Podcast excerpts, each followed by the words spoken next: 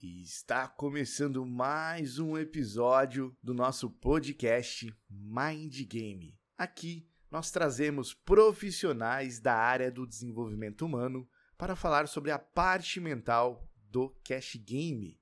Aproveita e nos siga lá nas redes sociais, arroba Drauzio Assunção e arroba Cash Game Channel.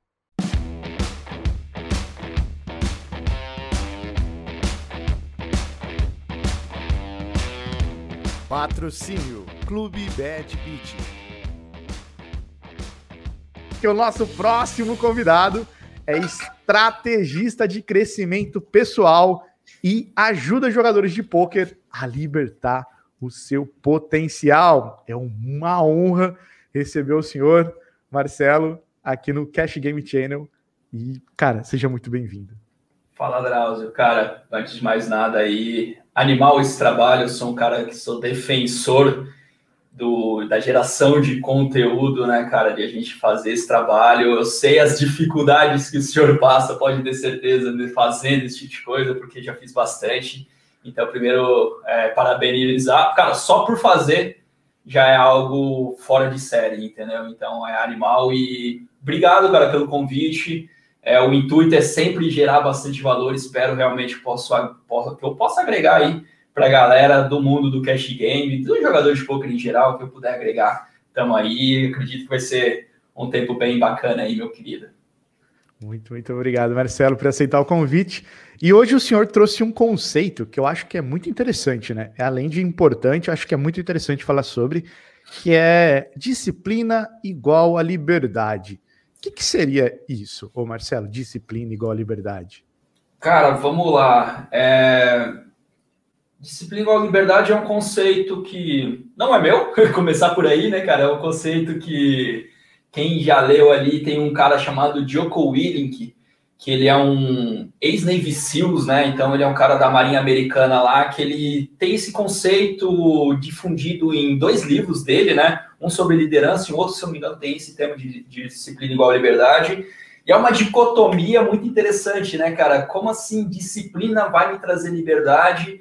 E é um conceito que eu gosto muito, porque é, por mais que ele parece ser contraditório, ele tem muita verdade, tá ligado? Então, a, no final das contas, a disciplina ela nos traz liberdade, apesar de parecer que não.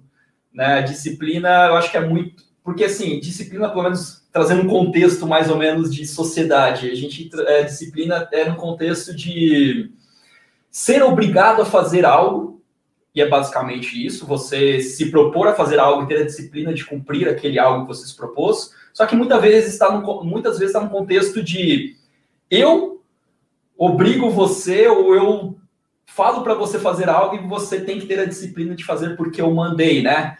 Pai, mãe, professor, empregado e, e a pessoa que está sendo o, o empregador e o empregado, né? Então é uma palavra que eu acho que tem muita gente que tem receio dela por estar tá associada a esse contexto de que eu sou disciplinado quando alguém manda, eu perco a minha liberdade. O exército é uma coisa que desenvolve muita disciplina desde que você faça do jeito deles. E realmente ela está muito relacionada muitas das vezes com esse contexto. Só que eu acho que ela é muito mais ampla do que o contexto de privação de liberdade. Tem muita gente que fala, disciplina priva minha liberdade porque eu sou obrigado a fazer aquilo. Só que tem o contexto da disciplina de eu determinar o que eu vou fazer e eu realmente executar, que é o conceito que eu gosto. E fazendo as coisas com disciplina, realmente sendo disciplinado, eu acabo, no final das contas, tendo uma liberdade por ter mais resultados. Que a pessoa é disciplinada, a gente vai entrar em vários outros contextos, ele traz mais resultado pela questão da consistência, pela questão da execução, pela questão de realmente colher o fruto daquela atividade por manter ela com disciplina. Ela bate na, vamos dizer assim, na motivação que muitas das vezes nós não temos, né? Porque Motivação é uma coisa que oscila muito, mas a disciplina vem para compensar muitas vezes. Então, cara, dando alguns spoilers já do que a gente vai falar, disciplina é um conceito que, quando eu tenho o poder de realmente é, eu determinar as minhas atividades, ela é um ativo, ela é uma competência acima de tudo, muito importante em qualquer sentido. Aí a gente vai falar do jogador de cash, do jogador de poker, do pai, do profissional, do, da pessoa em relacionamento, ou seja, eu acho que disciplina em todos os contextos ela é um ativo importante você desenvolver essa disciplina. E por isso que eu, você falou, ah, vamos trazer um tema, acho que é uma coisa que é importante, que muita gente tem medo, assim, quer ser disciplinado, mas tem essas crenças por trás e acaba, ah, mas aí eu vou perder minha liberdade. E não, na verdade, no final das contas, você sendo cara disciplinado, você tem a liberdade, porque a liberdade está no você escolher o que vai fazer, né? Essa que é a diferença. Muitas das vezes a disciplina, alguém mandou você fazer para um contexto histórico, para um contexto de criação, e aí, como eu não gosto, como eu, pelo menos a maioria das pessoas gosta de liberdade, e disciplina está relacionado à não liberdade, logo, disciplina eu acabo não desenvolvendo, cara. Então, a ideia hoje é quebrar um pouco dessas crenças a respeito dessa disciplina, pra, e dicas também para como você pode ser mais disciplinado, desenvolver esse músculo, mas é com esse conceito, cara, com essa ideia que eu vim aqui para responder a pergunta da galera e também é, destrinchar um pouquinho essa, essas crenças aí. Ô, ô Marcelo, para você, na tua opinião, é, como que você define disciplina? Como que você disciplina, define a palavra disciplina? De uma maneira mais simples possível é você determinar que vai fazer alguma coisa e executar aquilo, né? De um português bem, bem simplificado. Então, é o poder que você tem de executar aquilo que precisa ser feito. Aí pode ser num contexto, de novo, de alguém determinando a, é, o que você tem que fazer, ou você mesmo, que é aí que é o contexto que eu gosto. Cara, eu sou um cara disciplinado quando eu me programo para fazer algo, defino o que eu vou fazer e executo. E faço isso consistentemente com a disciplina de executar aquilo que eu mesmo propus para mim. Então, para mim, o conceito é basicamente você definir, ou alguém definir alguma coisa, e você executar aquilo. Então, você está agindo com disciplina a respeito daquela atividade, né? E liberdade por poder escolher o que você vai ter disciplina. Exato. E também, e aí a, a, liberdade entra em vários contextos. O primeiro, de eu escolher no que, que eu vou me disciplinar. Marcelo, mas eu não quero ter nada disciplinado, nada de errado. Mas normalmente você vai ter que fazer bastante coisas para você ser disciplinado para ter resultado. Por exemplo, tem que ser disciplinado para estudar o poker. Porque eu acredito que isso é um caminho de eu evoluir e ser um jogador melhor. Então você vai criar uma disciplina sobre horários, tempos de estudo, que tipo de conteúdo, ou seja, rotinas e disciplinas a respeito de estudo. Essa disciplina vai trazer resultado e esse resultado também te dá liberdade de poder de escolha. As pessoas que normalmente são indisciplinadas, elas tendem a ficar mais ao quê? Na dependência de pessoas ou situações. Porque ela não construiu a liberdade através de fazer alguma coisa de maneira disciplinada, entendeu? Então, a consequência da disciplina normalmente é um resultado, e esse resultado te traz liberdade. Vou dar um exemplo, num, a gente só já talvez venha dinheiro, não sei o quê, mas vamos colocar um contexto de saúde, por exemplo. Se eu tenho disciplina de fazer uma boa alimentação boa parte do tempo, de fazer um, um sei lá, um, um exercício físico boa parte do tempo, eu tenho a liberdade de, cara, às vezes comer alguma besteira, eu tenho a liberdade de poder escolher para onde eu vou, para onde eu, situações que eu vou. Eu tenho a liberdade às vezes de levantar de um sofá sem dor nenhuma. Quando eu não tenho disciplina, quando eu faço tudo de maneira, pode ser que no final das contas eu fique refém de uma doença, fico refém de um, de um problema ali, de, sei lá, de joelho, não consigo andar. Ou seja, eu vou perdendo a minha liberdade de locomoção por falta de disciplina de fazer atividades que levem ao meu corpo ter liberdade, entendeu? Então, isso é um outro contexto também que, cara, é muito importante. Tem muita gente, ah, eu não preciso de disciplina, preciso fazer exercício. Pô, é muito legal quando a gente é novo, né? Que tá tudo bonitinho. Mas com o passar do tempo, você vai se privando da sua liberdade de ir e vir por você não ter tido uma disciplina de fazer uma, pelo menos uma boa alimentação e um pouco de movimento, tá ligado? Então, essa disciplina, o resultado da disciplina te traz liberdade também. Hum. Só que aí a minha escolha, agora eu não preciso fazer o, o exercício físico que o Drauzio falou para eu fazer. Eu posso escolher um modelo. Aí a liberdade está no poder de escolha de que, que eu quero ter disciplina em quê? Eu quero disciplina em ser jogador de poker, em fazer exercício físico, em que tipo de exercício, e aí a sua liberdade está no poder de escolha das atividades que vai te trazer resultado em qualquer uma área, entendeu? Você acha que esse conceito, Marcelo, também se aplica, é, um exemplo, tá? Uhum. É, faz de conta que você, né, hoje você é um desenvolvedor e estrategista de desenvolvimento pessoal, você passa uma metodologia para o seu atleta seguir. Então, você não está dando a liberdade para ele de escolha o que ele tem que fazer, mas está dando a liberdade dele querer fazer. Então, ou pensando uhum. que essa disciplina ele vai ter a liberdade se ele fazer. Como que seria mais ou menos isso? Você Exato. impor para ele. Ó, eu, eu, acredito tanto nisso que eu tenho as linhas que eu acredito. Por exemplo, minha metodologia de trabalho está muito pautada em definição de objetivos, definição de plano, definição de várias coisas. Mas até uma primeira conversa que eu tenho com qualquer jogador que eu vou fazer, e cara, isso é uma coisa personalizada e individual, por mais que eu trabalhe em grupos. Eu tenho um método, eu explico porque eu acredito que esse método é eficiente. Agora, se você achar, cara, para mim não faz sentido, cara, não gosto de trabalhar com objetivos, objetivos é uma coisa que eu vejo que no poker não funciona, falar, cara, talvez a minha metodologia não possa te ajudar. E mesmo dentro da metodologia, cara, é os objetivos que você traça, é os objetivos seus. Então, cara, você pode perguntar para qualquer pessoa que trabalha comigo, você nunca vai, assim, não vou falar nunca, porque às vezes a gente sugere coisas, mas eu sempre tomo cuidado de impor. Cara, você tem que fazer esse X exercício porque é ele que vai trazer resultado. Drauzio, eu te conheço de, de um papo anterior e de agora, cara. Como é que eu vou poder falar o que você tem que fazer na sua vida que é melhor para você? Cara, não faz sentido.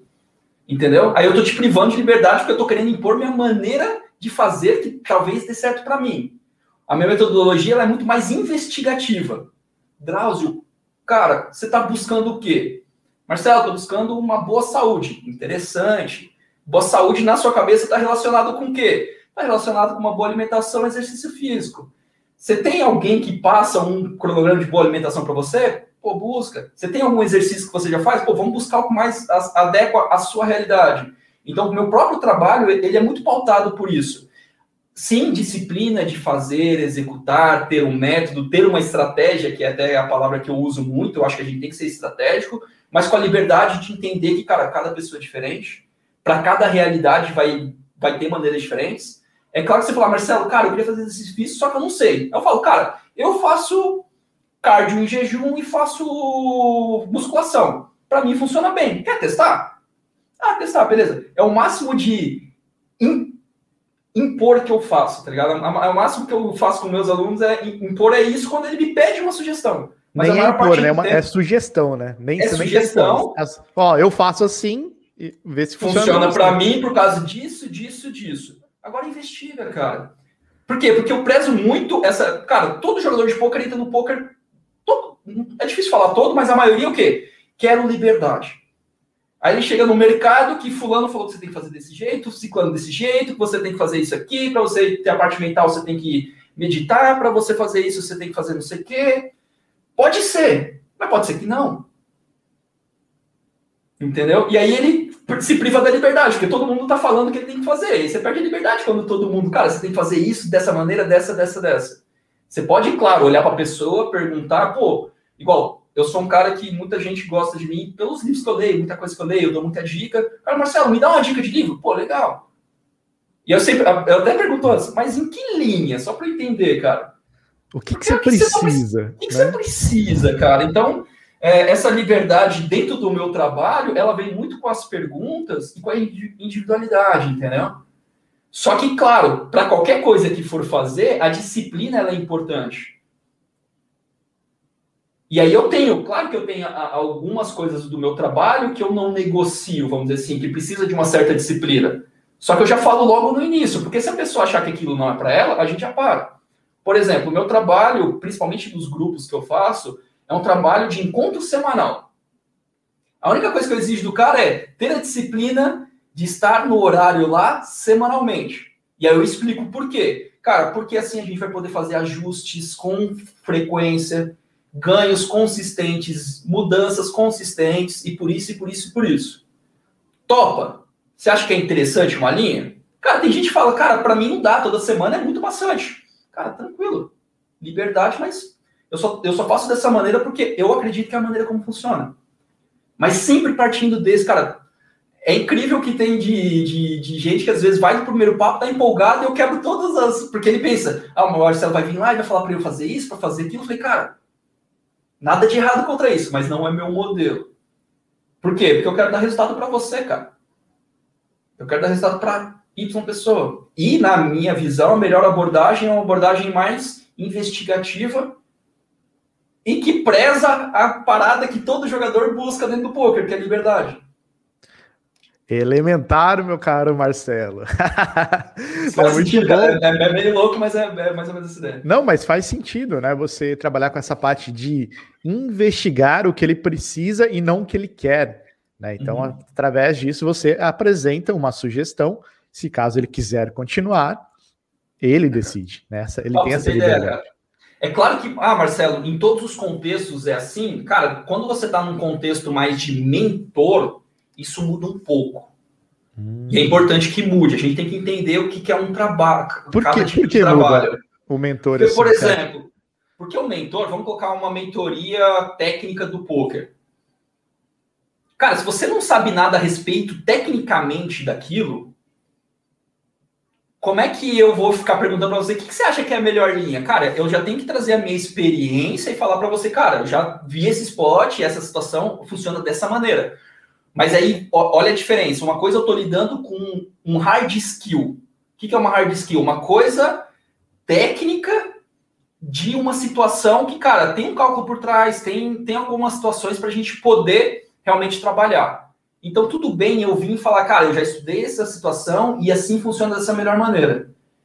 Eu trabalho com a pessoa, e a pessoa, cara, tem inúmeras variáveis. Então, se eu chegar para o Drauzio e falar, cara, a melhor opção de comida é fazer a dieta X. Só que vamos dizer que essa dieta X é baseada em leite. Nem sei se existe. Só que o Drauzio tem intolerância à lactose. É individual, entendeu? Quando você vai para um, um, um quesito técnico, ele já é mais universal, ele é mais científico. Por exemplo, cara, um, sei lá, um cálculo de pot odds é um cálculo de pot odds em qualquer situação. Ele não altera, né? Ele não altera, porque é científico. Quando a gente vai para o campo de pessoas, cara, já tem muita variável. E aí, se eu coloco a pessoa dentro de um, de um pote e falo, cara, isso aqui vai funcionar para você, eu já fui por isso, eu já caí nessa, vamos dizer assim, e o que, que aconteceu? Funcionava durante um tempo e depois parava. Por quê?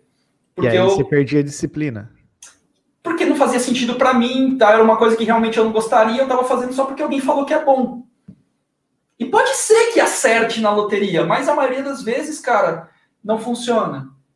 Então, parto muito mais de uma investigação do que, que é importante para você, como funciona para você, o que, que você valoriza. Porque o ser humano tem uma coisa chamada valores, né, cara? Você que é um cara da mente, você vai saber que isso, isso altera. E os valores, cara, são diferentes para cada pessoa. E basicamente o que é importante para mim está pautado nos meus valores. Então só aí já tem uma gama, cara, de muita coisa diferente um para o outro. Entendeu? Tem coisas que vão ser semelhantes? Óbvio. Mas é muito difícil ser para todo mundo. Então, uma coisa, desconfia até quando eu falo, cara, é porque a gente vai falar, ah, a gente vai falar de disciplina igual liberdade. Primeira coisa, todo mundo está escutando aqui. Questiona a gente, mano. Vê se para você faz sentido. Talvez uma das palavras que eu mais uso durante. Fez sentido para você? Porque eu tenho uma linha de raciocínio e para mim fez sentido, por isso que eu tô falando. Mas eu não parto do princípio que, que eu tô falando. Igual, disciplina igual liberdade. Cara, para mim fez muito sentido. Eu consigo ver uma relação. Mas pensa você se faz sentido. Só não engole, tá ligado? Todo mundo que falou, pô, você que você tá. Só não engole, porque hoje a gente tá assim, ah, fulano falou, então é verdade. Não, cara. Parte do princípio da dúvida, de se questionar, de se perguntar, de refletir sobre isso. Porque senão, cara, a gente vai virar tudo robozinho igual, velho. Você acha que precisa ter essa disciplina de questionar tudo para você também ter disciplina? Sim. Eu acho que assim, é eu acho que você tem que ter primeiro disciplina de ouvir tudo. Ah. Porque tem muita gente que coloca isso na frente já, né? Bate a disciplina ou a liberdade. Não concordo, então, Marcelo, não faz sentido. Cara, escuta o que eu tô falando primeiro, sem filtro. Aí depois você fala, cara, faz sentido. Não, o que tá falando é baboseira. Mas primeiro você escuta, porque é o único jeito de a gente aprender. E, tem, e falta muito disso hoje em dia, né? A gente fala bastante, a gente tem muito já conceito pré-concebido. E esquece, às vezes, de escutar um pouco. Então, primeiro, antes a disciplina de escutar. E depois a disciplina de se não fizer sentido, por que não fez sentido? Cara, mas isso aqui que você está falando, para mim, não conectou. Se o cara não soubesse, fala, pô, então balela. E descarta. E aí você vai fazendo a seleção do que roda para você ou que não roda. Então, uma coisa que eu faço muito nas minhas sessões sempre é perguntar, cara, do que eu falei aqui, tem alguma coisa que fez sentido para você? Às vezes a gente fica uma hora, uma hora e meia, cara, eu falo, sei lá, um monte de coisa que ou não faz sentido mesmo, ou naquele momento. E, aí tem muita outra coisa. A gente pode estar falando de disciplina igual liberdade aqui, né? E aí tem um cara que vai escutar, vai falar, cara, mas eu tenho disciplina. Talvez nesse momento não é essencial para você, pode ser em outro. Então, cara, tem tanta variável, tanta variável que é complicado você impor, entendeu? Então, cara, escuta, vê se faz sentido. Se não fizer sentido, você questiona. Se fizer sentido, você usa. Para tudo, cara. Para o que eu tô falando, para o que o Drados falar, para o que o melhor jogador do mundo falar. É claro que depende também do contexto. Quando é uma coisa mais técnica, cara, se você não tem muito conhecimento ainda para questionar, só absorve, cara. Agora é um quesito técnico sobre uma coisa que cientificamente, vamos dizer, pô, no poker tem ciência por trás, cara. Tem a validação matemática. Então, quando a pessoa está falando e ele tem muito conhecimento, pô, escuta ali, tem um porquê. Agora, quando eu falo da vida da pessoa, cara, para mim não faz sentido, entendeu? Por quê? Cara, eu olhando o Drauzio aqui, cara, eu acho que ele deve... Cara, não sei, cara, não te conheço. A única pessoa que te conhece a fundo, a fundo é você mesmo. Então, eu te pergunto. É diferente. Uhum. A única certeza que você tem me olhando é que eu não tenho cabelo, né? É, mas tem um pouquinho ali, cara. Pode, pode, pode, pode, pode, fazer. Hoje tá na moda, os caras. Ó, quem faz podcast põe, põe cabelo. Acho que você já viu. Eu acompanho vários podcasts, todo mundo tá botando cabelo, cara. o, o Eliezer mandou aqui, Marcelo. Os livros do Joko Willis têm em português? Tô procurando. Cara, se eu não me engano, tem um livro dele que saiu em português. Recentemente eu já o li, porque é, logo que saiu eu já comprei, que é o livro dele sobre liderança, que chama é, Liderança Extrema, se eu não me engano liderança extrema. Em inglês é extreme ownership. Em português acho que é liderança extrema. Deixa eu ver. Não, responsabilidade extrema. Que é um de liderança, e esse disciplina igual liberdade é um capítulo dentro desse, desse responsabilidade extrema. E eu acho que ele tem outro livro, mas em português só tem esse sobre liderança. É sobre liderança, mas indico, cara. Indico muito ler, porque o conceito é tão importante quanto esse, você chamar 100% da responsabilidade para você também, que é outra coisa que leva à liberdade no final das contas. Você acha que está relacionado a, a, responsabilidade com a disciplina? Você acha que tem uma relação ali? Acho. Quando a gente coloca a liberdade no meio, sim, sabe? Porque assim, não, pode, é que assim, ela pode acontecer sem eu chamar responsabilidade. Por quê? Porque se eu chegar, Drauzio, é o seguinte, você tem que fazer isso, isso, isso, e você cumpre, Beleza, você está você tá sendo disciplinado, mas não quer dizer que você tem responsabilidade sobre aquilo. A responsabilidade tô, sou eu que estou delegando para você.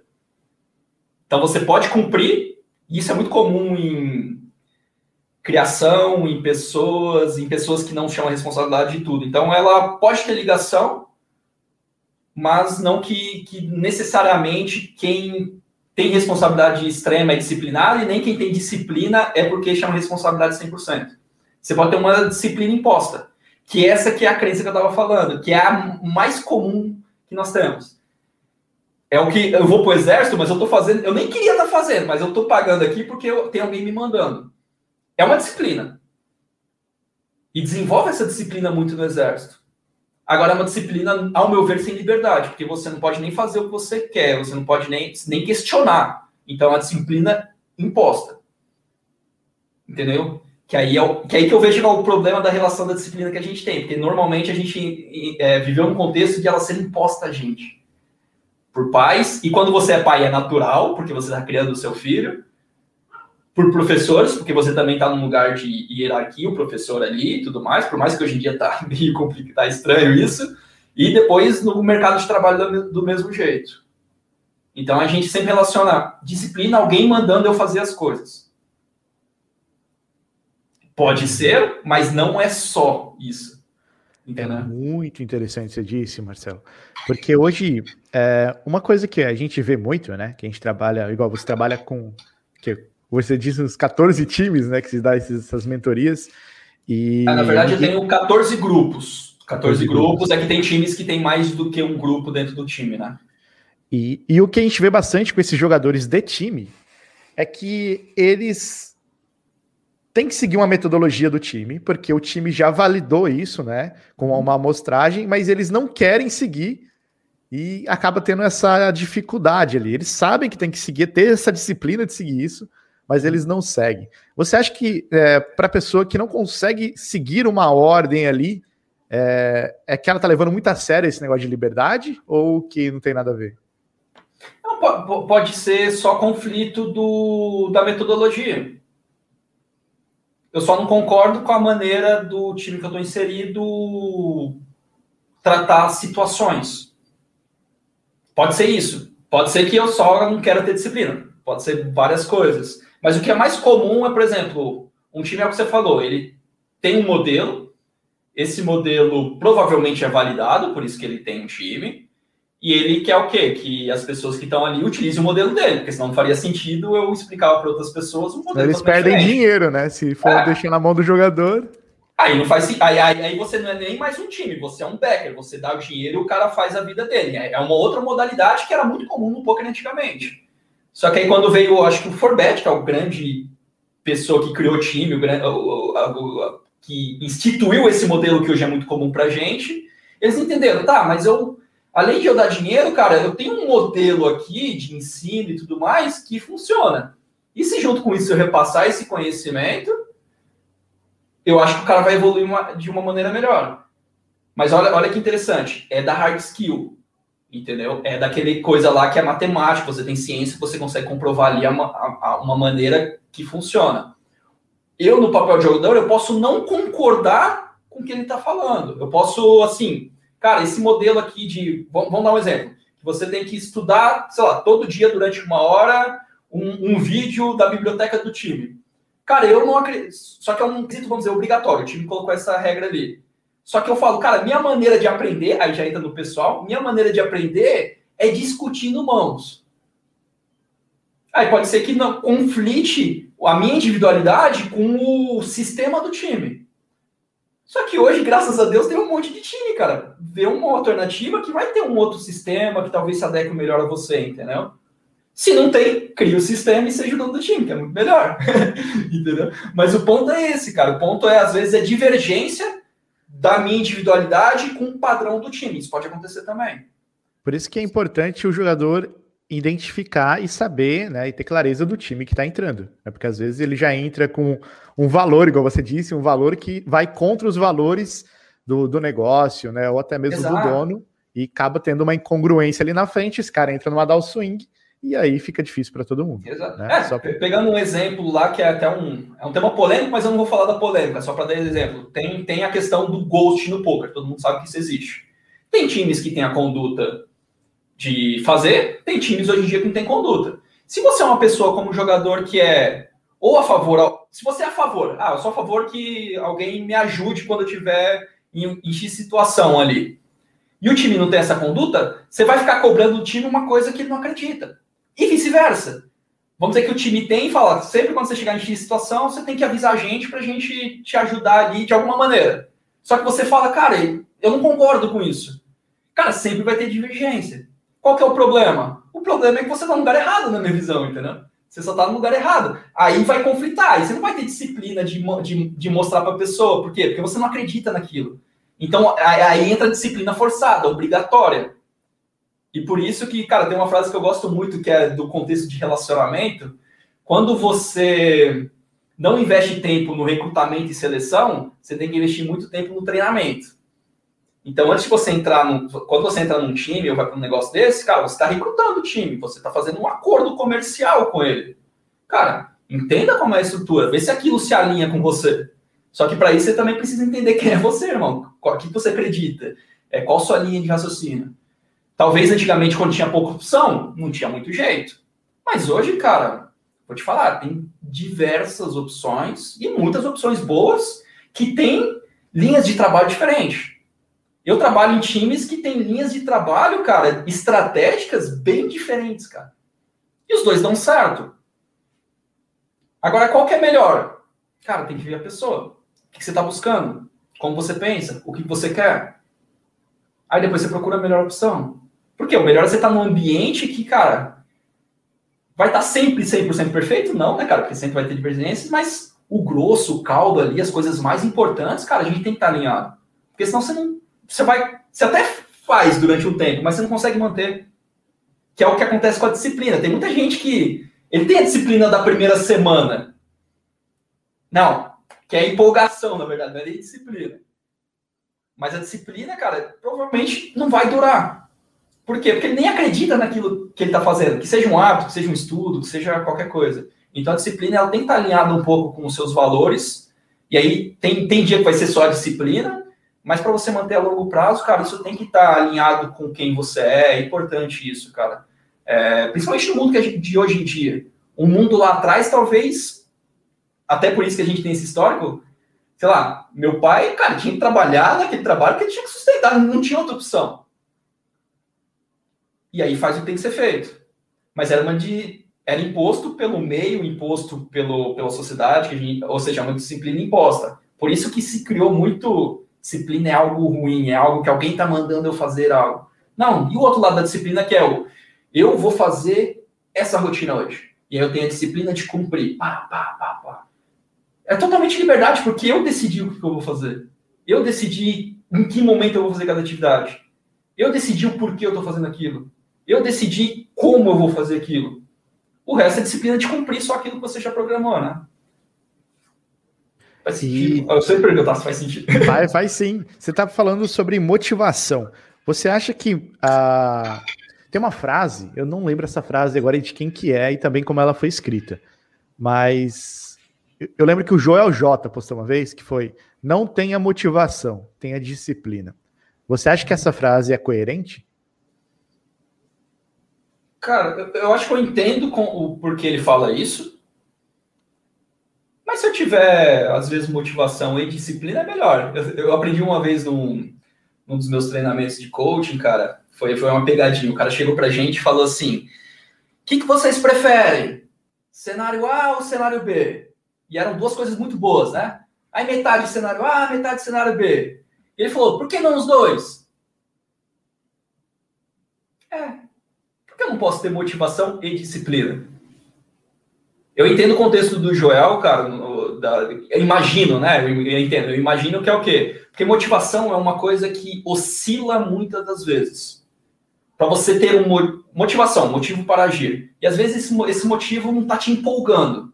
Por exemplo, cara, esse trabalho que eu faço, sei lá, atendo muita gente. Eu sou motivado a fazer, cara, adoro, amo. Mas, cara, no dia a dia, tem dia que eu não tô com a motivação zero, cara. Não quero fazer, tá, tá foda. Aí entra disciplina. Só que também só disciplina, por isso que eu acho que eu não concordo tanto com essa frase, só disciplina vai entrar no outro contexto de parece que é só obrigação. Então eu gosto de juntar os dois. Ter um motivo para eu fazer aquilo, minha liberdade, e ter a disciplina para os dias que esse motivo não está me empolgando tanto. Esse motivo tá virou banal, virou rotina.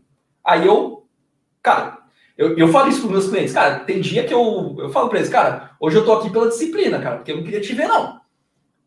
Você, cara, hoje, cara, tô aqui pela, porque é o compromisso, é a disciplina de fazer, de continuar.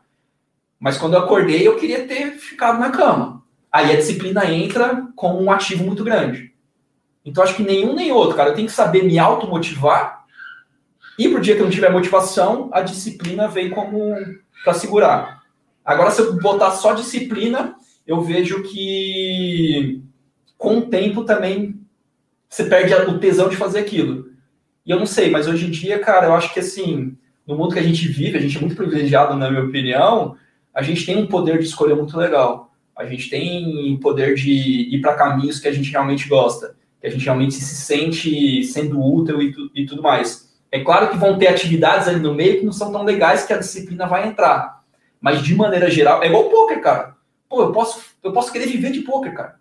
Quer dizer que eu gosto de todas as atividades que estão debaixo do guarda-chuva de poker? Não. Vamos dizer, eu adoro jogar, mas estudar não é tão legal.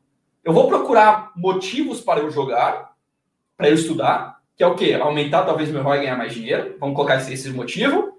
Só que muitas das vezes, cara, vai entrar a disciplina de, cara, eu sei que eu tenho que estudar para melhorar.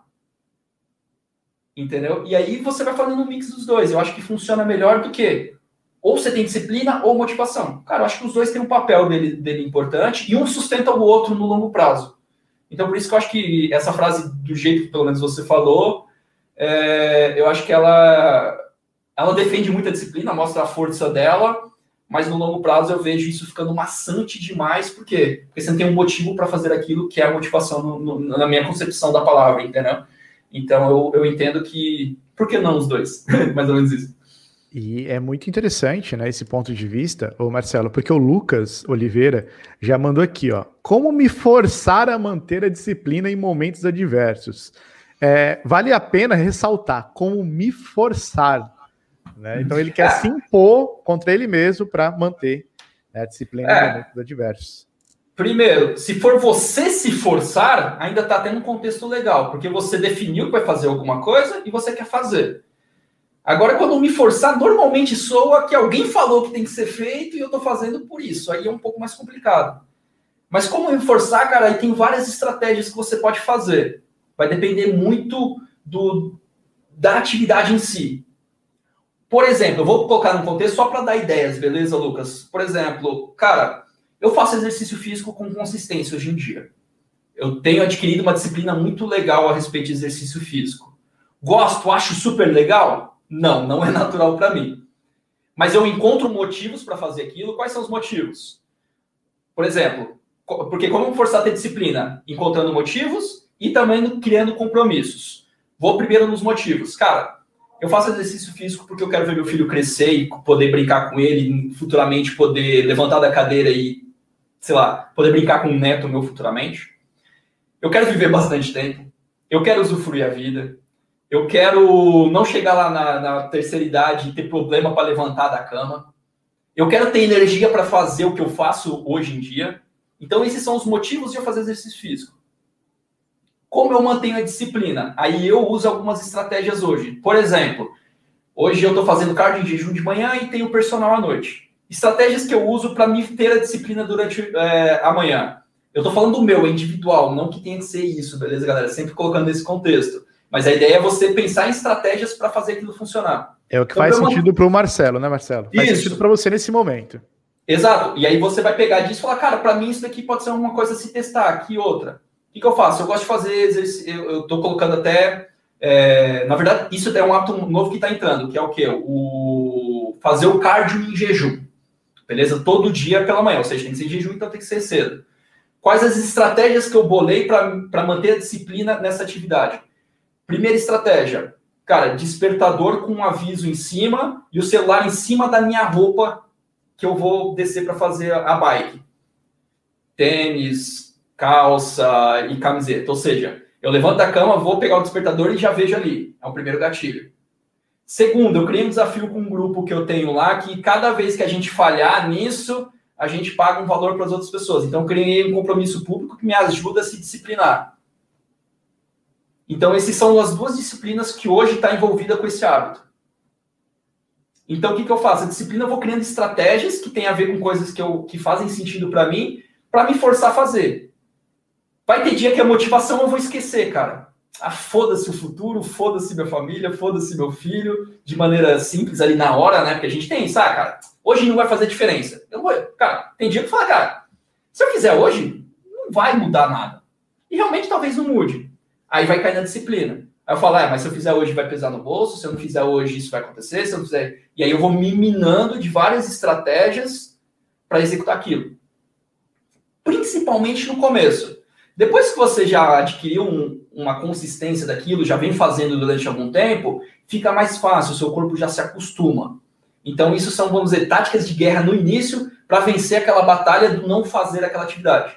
Depois você começa a ter o benefício de se sentir bem, aí você já começa a ter benefícios intrínsecos daquela atividade.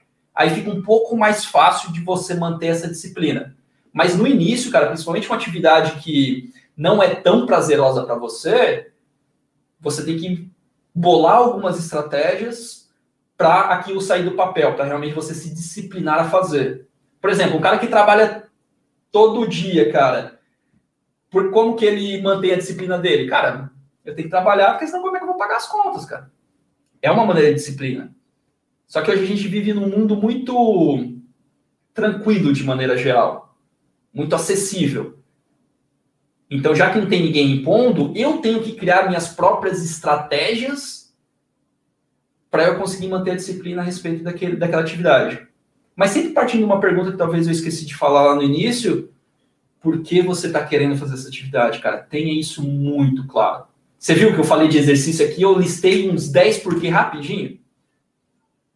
E é nisso que eu me apego, mais nas estratégias ali de guerra mesmo, junto tudo isso, e a, aí eu vou falar, aumenta a probabilidade de eu ter disciplina daquilo. Seria quanto mais clareza que você tem, né, do porquê, mais disciplina você tem? Seria é, essa continha aí? É, é, não vou falar, talvez não seja totalmente proporcional, mas ela aumenta a probabilidade de você ter disciplina, na minha visão. Por quê? Porque na hora que vem lá, quando eu acordo, agora estou acordando um pouco mais tarde, 5 e meia, mas normalmente, antigamente eu acordava às 4. Quando eu acordava, eu não sei se quem já acordou 4 horas da manhã assim, com, com consistência, cara, a mente só fala uma coisa, volta pra cama, irmão. É só isso que ela pensa. Não levanta, cê, não levanta. Você tá, tá, maluco, cara? Volta pra cama, cara. Tá escuro, não tem barulho. Tá frio, sei lá. Ela inventa um monte de coisa. Se você não tem um motivo muito claro de você tá fazendo essa parada, cara, você volta pra cama no primeiro, no primeiro pensamento. Então o motivo é o botão do, do celular, né? O não, põe lá, joga na parede. Você nem pensa, você só volta para a cama. Agora, quando você acorda, vem esse pensamento. Só que você já fala, não, é por isso. É por esse outro. É por esse motivo. É hoje. Você tem uma linha de motivos para você estar tá fazendo aquilo. Vai te ajudar. Não quer dizer que vai. Cara, às vezes é uma guerra, cara. Já aconteceu. Ah, acordei, pá, olhei, volta para cama. Ah, mas é, eu tô acordando esse horário por causa disso, disso, disso. Mesmo assim, então eu crio várias estratégias que fazem sim, aí, aí que vem de dólar, fazem sentido para mim, cara. Se eu chegar pro Drauzio, cara, você tem que acordar 4 horas da, irmão, da manhã, cara. Ele vai falar, Marcelo, vou tentar. Mas ele não sabe o porquê, só porque eu falei que é bom? Não, cara. Para mim era por causa disso, disso, disso, disso, disso, disso, disso, disso, disso, disso. Tinha uns 10 motivos. Além dos motivos, eu tinha as estratégias. Deixar o celular longe. Eu coloquei um sensor no meu quarto para ele, para ele é, acender a luz do corredor tal horário. Eu tinha um post-it em cima do celular falando assim: vai voltar para a cama, seu bosta, só para você ver os tipos de incentivo que eu uso nesse, nesse horário. E para mim funcionava. Eu olhava lá e falei: é, mano, não, deixa eu ir.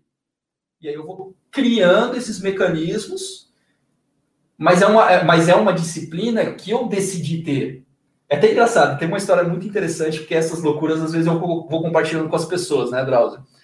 E eu conto assim, igual tô contando para você, pô, minha esposa sabia, eu contava pra minha sogra e todo mundo falou: você tá maluco? Acordando 4 horas da manhã, pra quê? Não faz sentido, né?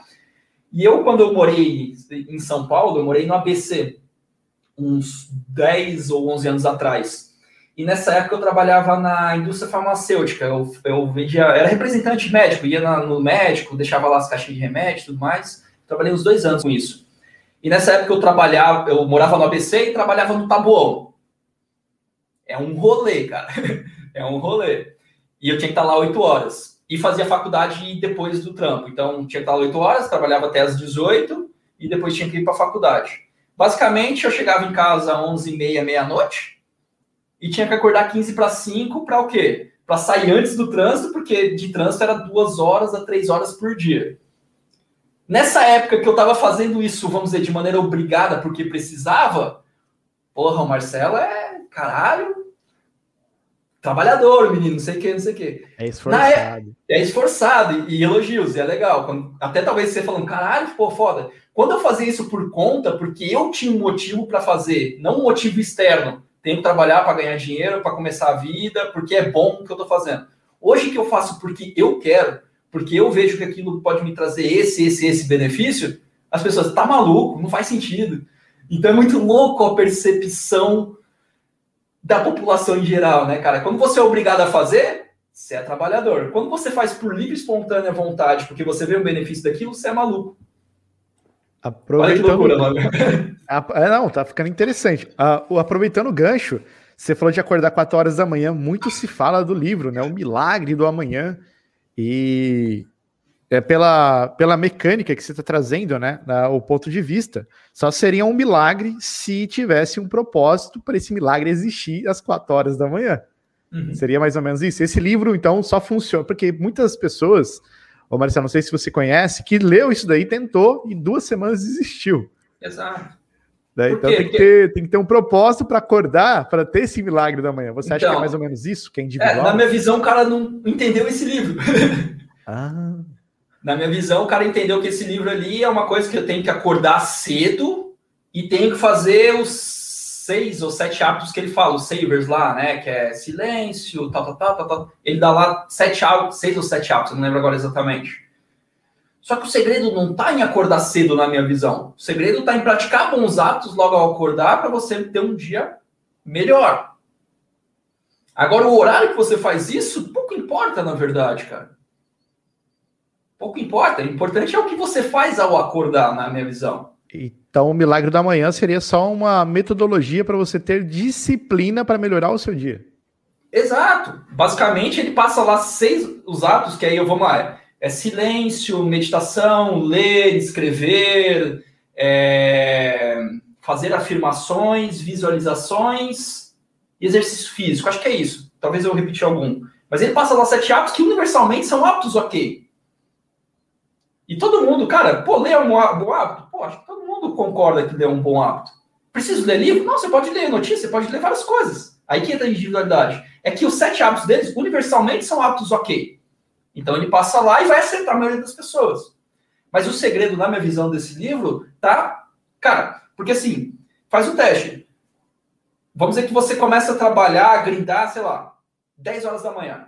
Passa uma semana acordando 9h55 e começando às 10 e vê o que, que dá, como você sente ao longo do dia. E depois você faz o teste. Começa às 10 também. Só que eu vou acordar às 9 e na primeira hora eu vou num ritmo mais tranquilo, eu vou organizar isso, vou fazer esses atos, vou fazer alguma coisa desse sentido. E ver o resultado que dá. Naturalmente você vai se sentir melhor, entendeu? Nesse segundo. Nesse segundo. Por quê? Porque você não vai fazer tudo atrapalhado, tudo corrido, tudo ali, parece que ainda tá com sono. Vai é um tá tempo importante. Ainda, né? Vai estar tá acordando. Então esse livro ele tem esse poder. E aí ele fala, o milagre da manhã. Ele não fala que é o milagre das quatro da manhã, das cinco da manhã. É o milagre da manhã. Porque na manhã, no conceito do autor, pelo menos no meu entendimento, é logo depois do acordar. E claro, ele defende do acordar mais cedo. Por quê? Porque aí vamos pensar no contexto mundial. Todas as pessoas começam a trabalhar normalmente 7 horas da manhã, 6 horas, 8, não sei. Então você vai ter que acordar antes disso para você conseguir cumprir esses hábitos. Então, por isso que, de maneira geral, ele sugere, acho que acordar 5 ou 6 horas, ou uma hora antes do, do comum para poder fazer isso. Então, acho que o segredo desse livro é mais o que você faz ao acordar do que o horário ou qualquer outra coisa. E esses hábitos, cara, olha lá, o Eliezer nos ajudou ali, ó, seis salvadores de vida. Silêncio, afirmação, visualização, exercício, leitura escrita. Não estou muito longe. acho que foi isso que eu falei. Talvez eu só acrescentei, acho que eu repeti exercício no que eu falei. É... Mas o, o segredo está em quê, cara? Esses hábitos, eles naturalmente são bons. E se você já começa todo dia fazendo isso, cara, você vai ter o ganho desses hábitos, entendeu? Aí a diferença é como você utiliza esses hábitos, a sequência que você faz, se todos realmente você acredita. É igual tem muita gente, ah, Marcelo, é legal fazer afirmação e visualização? Para mim, Marcelo, que acredito nisso, é legal pra caramba. Se você não acredita, cara, é perder de tempo. Que é basicamente um exercício de você acreditar e ficar reforçando para sua cabeça algumas coisas. Agora vai depender, entendeu? De novo, de cada pessoa. Você Mas acha livro é que, é mais ou menos isso, cara. Que, que os hábitos têm um papel importante na disciplina? acho que eles são quase a mesma coisa no final das contas, sabe? É, um, um, a disciplina me ajuda a estabelecer hábitos e quando eu tenho um hábito me ajuda a ser mais disciplinado a respeito daquilo. Por questão, a disciplina leva a um estado do nosso, da nossa mente de executar bem aquela, ou seja, ter mais facilidade, gastar menos energia para fazer aquela mesma atividade. Então, quando eu sou disciplinado a respeito de algum tempo, eu vou fazer aquilo com consistência. Quando eu faço consistência, vai chegar um momento que o meu corpo se acostuma a fazer aquilo e ele passa a gastar menos energia para fazer aquela atividade. E aí fica mais fácil ter disciplina. Então, a disciplina te leva ao estabelecimento de hábitos, e estabelecer hábitos te ajuda a manter uma disciplina, porque fica mais fácil você executar aquela atividade. Então, Nesse caso, você disse, né? É tipo do ovo e a galinha agora, né? Qual que você acha que é o primeiro que então a, o jogador tem que focar? Em ter disciplina ou em criar um hábito? Eu acho que para criar um hábito você vai ter que desenvolver disciplina, né? Então acho que a disciplina eles estão totalmente interligados. Pensa, como se cria um hábito? Fazendo alguma atividade sequencial, repeti né? é, de maneira repetida. Durante quanto tempo? Cara, varia muito dependendo do hábito. Às vezes é uma semana, às vezes 21 dias. Em média tem um livro que fala que é 21 dias. Mas eu tenho um hábito que eu estou tentando há nove meses colocar e eu estou fazendo, eu acredito que é o do exercício com consistência. Então ainda não parei de trabalhar nele porque ainda não virou natural. Talvez um dia vire, mas eu não coloco esses prazos. Eu falo, cara, o prazo é quando o meu corpo já estiver faz... sentindo falta.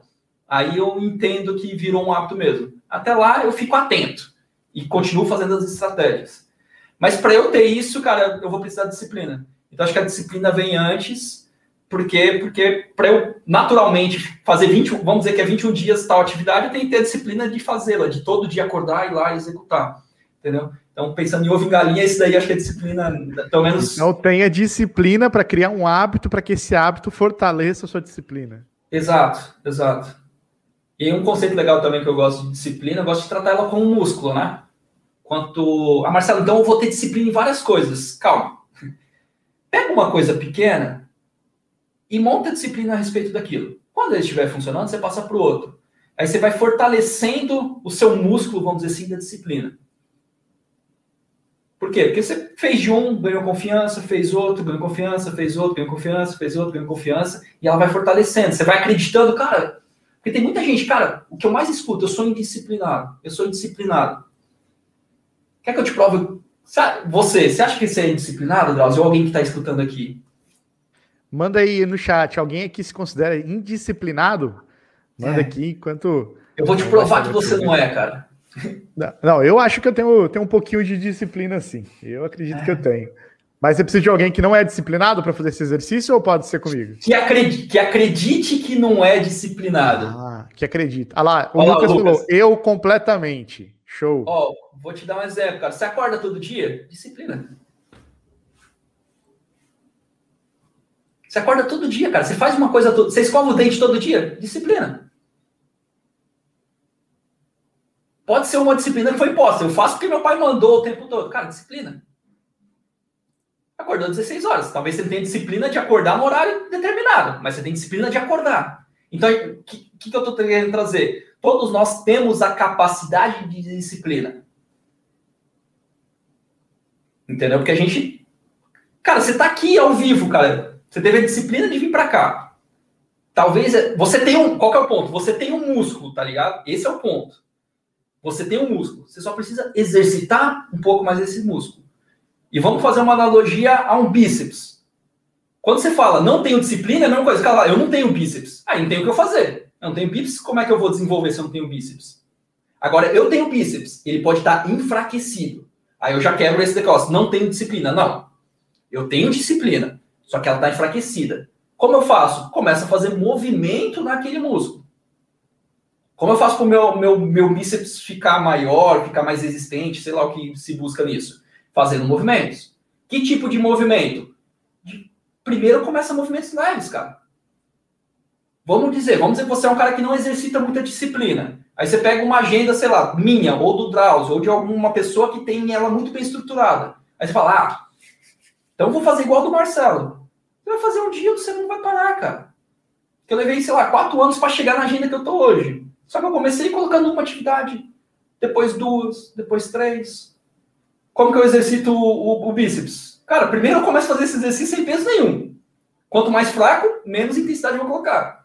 Conforme eu faço durante algum tempo, ele vai ganhando uma força. Aí eu faço com 1 quilo, depois com 2 quilos, depois com 3 quilos. Adianta eu já pegar, sei lá, 50 quilos e meter. Cara, ou eu não vou conseguir nem levantar, ou eu vou lesionar. Só que eu tenho músculo, por isso que eu tô falando pra galera, porque tem muita gente, ah, eu não tenho disciplina. Cara, disciplina eu sei que você tem. É uma competência humana. Ela pode estar tá esquecida, enfraquecida. Então começa a trabalhar ela. Pouco a pouco. Tira aquelas crenças que a gente falou no começo, ah, disciplina é quando minha mãe mandava eu estudar. Cara, eu odiava isso. Eu achava que disciplina era isso. Alguém mandava eu fazer alguma coisa. Cara, não. Tem isso também, faz parte também. É uma maneira de você disciplinar alguma coisa mas ela é mais ampla. E é possível desenvolver. Desde o quê? Eu tenho uma estratégia. Cara, pega uma coisa, fala, cara, eu... tá bom, eu tenho, Marcelo, muito enfraquecido. Pega um tema, qualquer um, seja simples, e fala, cara, eu vou fazer isso todo dia. Durante um minuto. Sei lá, respirar.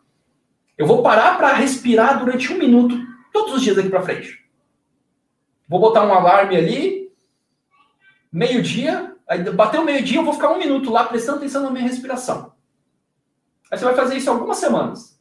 Daqui a pouco você está fazendo isso no automático. Aí fala, pô, sou disciplinado em respirar um minuto ao meio-dia.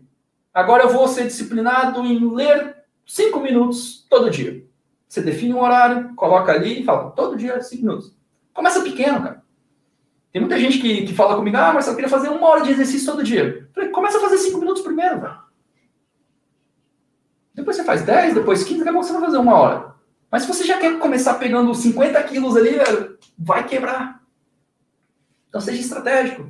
Começa a fortalecer esse músculo aos poucos. Não tem pressa. Eu falei, cara, eu levei 27 anos para entender isso. Durante 27 anos não tinha nada. Agora, depois que eu comecei a ir tranquilo, no meu tempo, com as minhas decisões, com os meus motivos, coisas vão acontecendo. O Gabriel mandou aqui, mas quando deixamos de fazer algo que planejamos para os próximos dias, por exemplo, seria falta de disciplina? É, você, você foi indisciplinado. Ah, ó, entenda, você foi indisciplinado naquele momento. Não quer dizer que você é indisciplinado. Ah, já que eu não fiz esse dia, eu não tenho disciplina. A, a gente, o nosso cérebro é muito preguiçoso. A verdade é essa. E por ser preguiçoso, ele tende a generalizar as coisas para ele fugir daquelas coisas. Me programei para a semana. No primeiro dia eu não cumpri tal coisa. Logo não consigo. Quem nunca vai? Você não é um fracasso, né? Você fracassou. Não, é, é você, você, teve um ponto ali de indisciplina. Beleza, ó. Eu programei que eu ia fazer isso aqui, só que eu não consegui executar. Qual que é o processo que eu uso? Por que eu não fiz? O que, que aconteceu? Deixa eu aprender por que eu não fiz.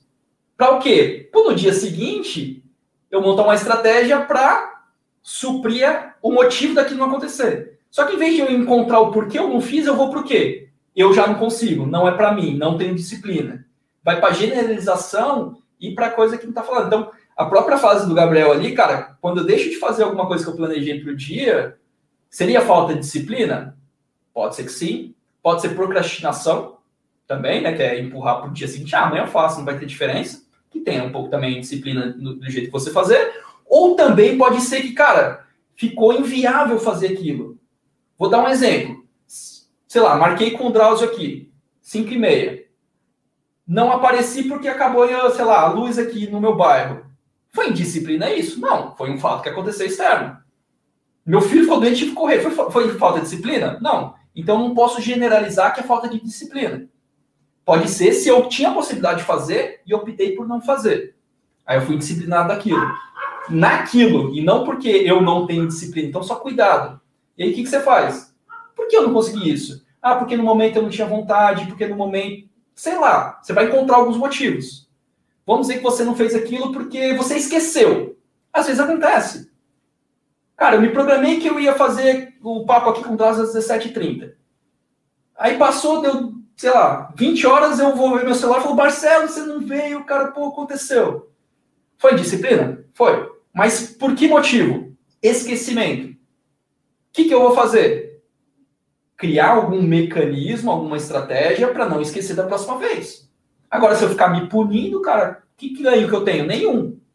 O que, que as pessoas normalmente fazem? Ah, esqueci. Ah, eu sou assim, cara, sempre esqueço das coisas. Não, cara. Aí é falta de responsabilidade que você falou lá no começo, né? Exato. E, e aí é o ponto que, cara, você só não tinha um mecanismo para lutar contra o esquecimento. Eu já tive esse lá atrás. Como que eu faço hoje para não esquecer? Eu tenho uma agenda que eu utilizo todo dia. Quando é uma coisa importante, eu coloco para despertar no celular. Peço para alguém me avisar. Coloco num post-it. Eu não sei a estratégia que você vai utilizar, mas você tem que entender o porquê você não fez essa atividade que você planejou e encontrar um, uma possível alternativa. Quer dizer que você já vai acertar da primeira? Cara, não. Pegando uma coisa, cara, eu sempre tive muita dificuldade com ter disciplina de fazer exercício físico. Vou voltar para esse contexto de novo, porque é uma coisa que está muito no meu foco aqui e é muito comum acontecer. Eu já tentei diversas estratégias. Já paguei academia por um ano. Quem já pagou academia por um ano não foi? É uma estratégia. Fica maromba por osmose, né? Estou pagando, estou ficando sarado já. Não funcionou. Já tentei fazer em horários diversos, não funcionou. Já tentei fazer estilos diferentes, não funcionou. Mas todo que eu fui, teve uma hora que eu pensei e falei, cara, eu já tentei várias modalidades. E eu ia um tempo e parava. Por que isso acontecia? E eu fui investigando. Cara, primeiro, cara, fazer longe de casa é complicado. Eu falei, cara, eu acho que contratar um personal pode me ajudar. Tomei essa atitude. E nessa minha observação do meu histórico, eu identifiquei uma coisa que é muito maluca, cara. Muito maluca. Muito mesmo. E eu vejo que todo dia eu tenho a tendência de ir para esse caminho maluco de novo.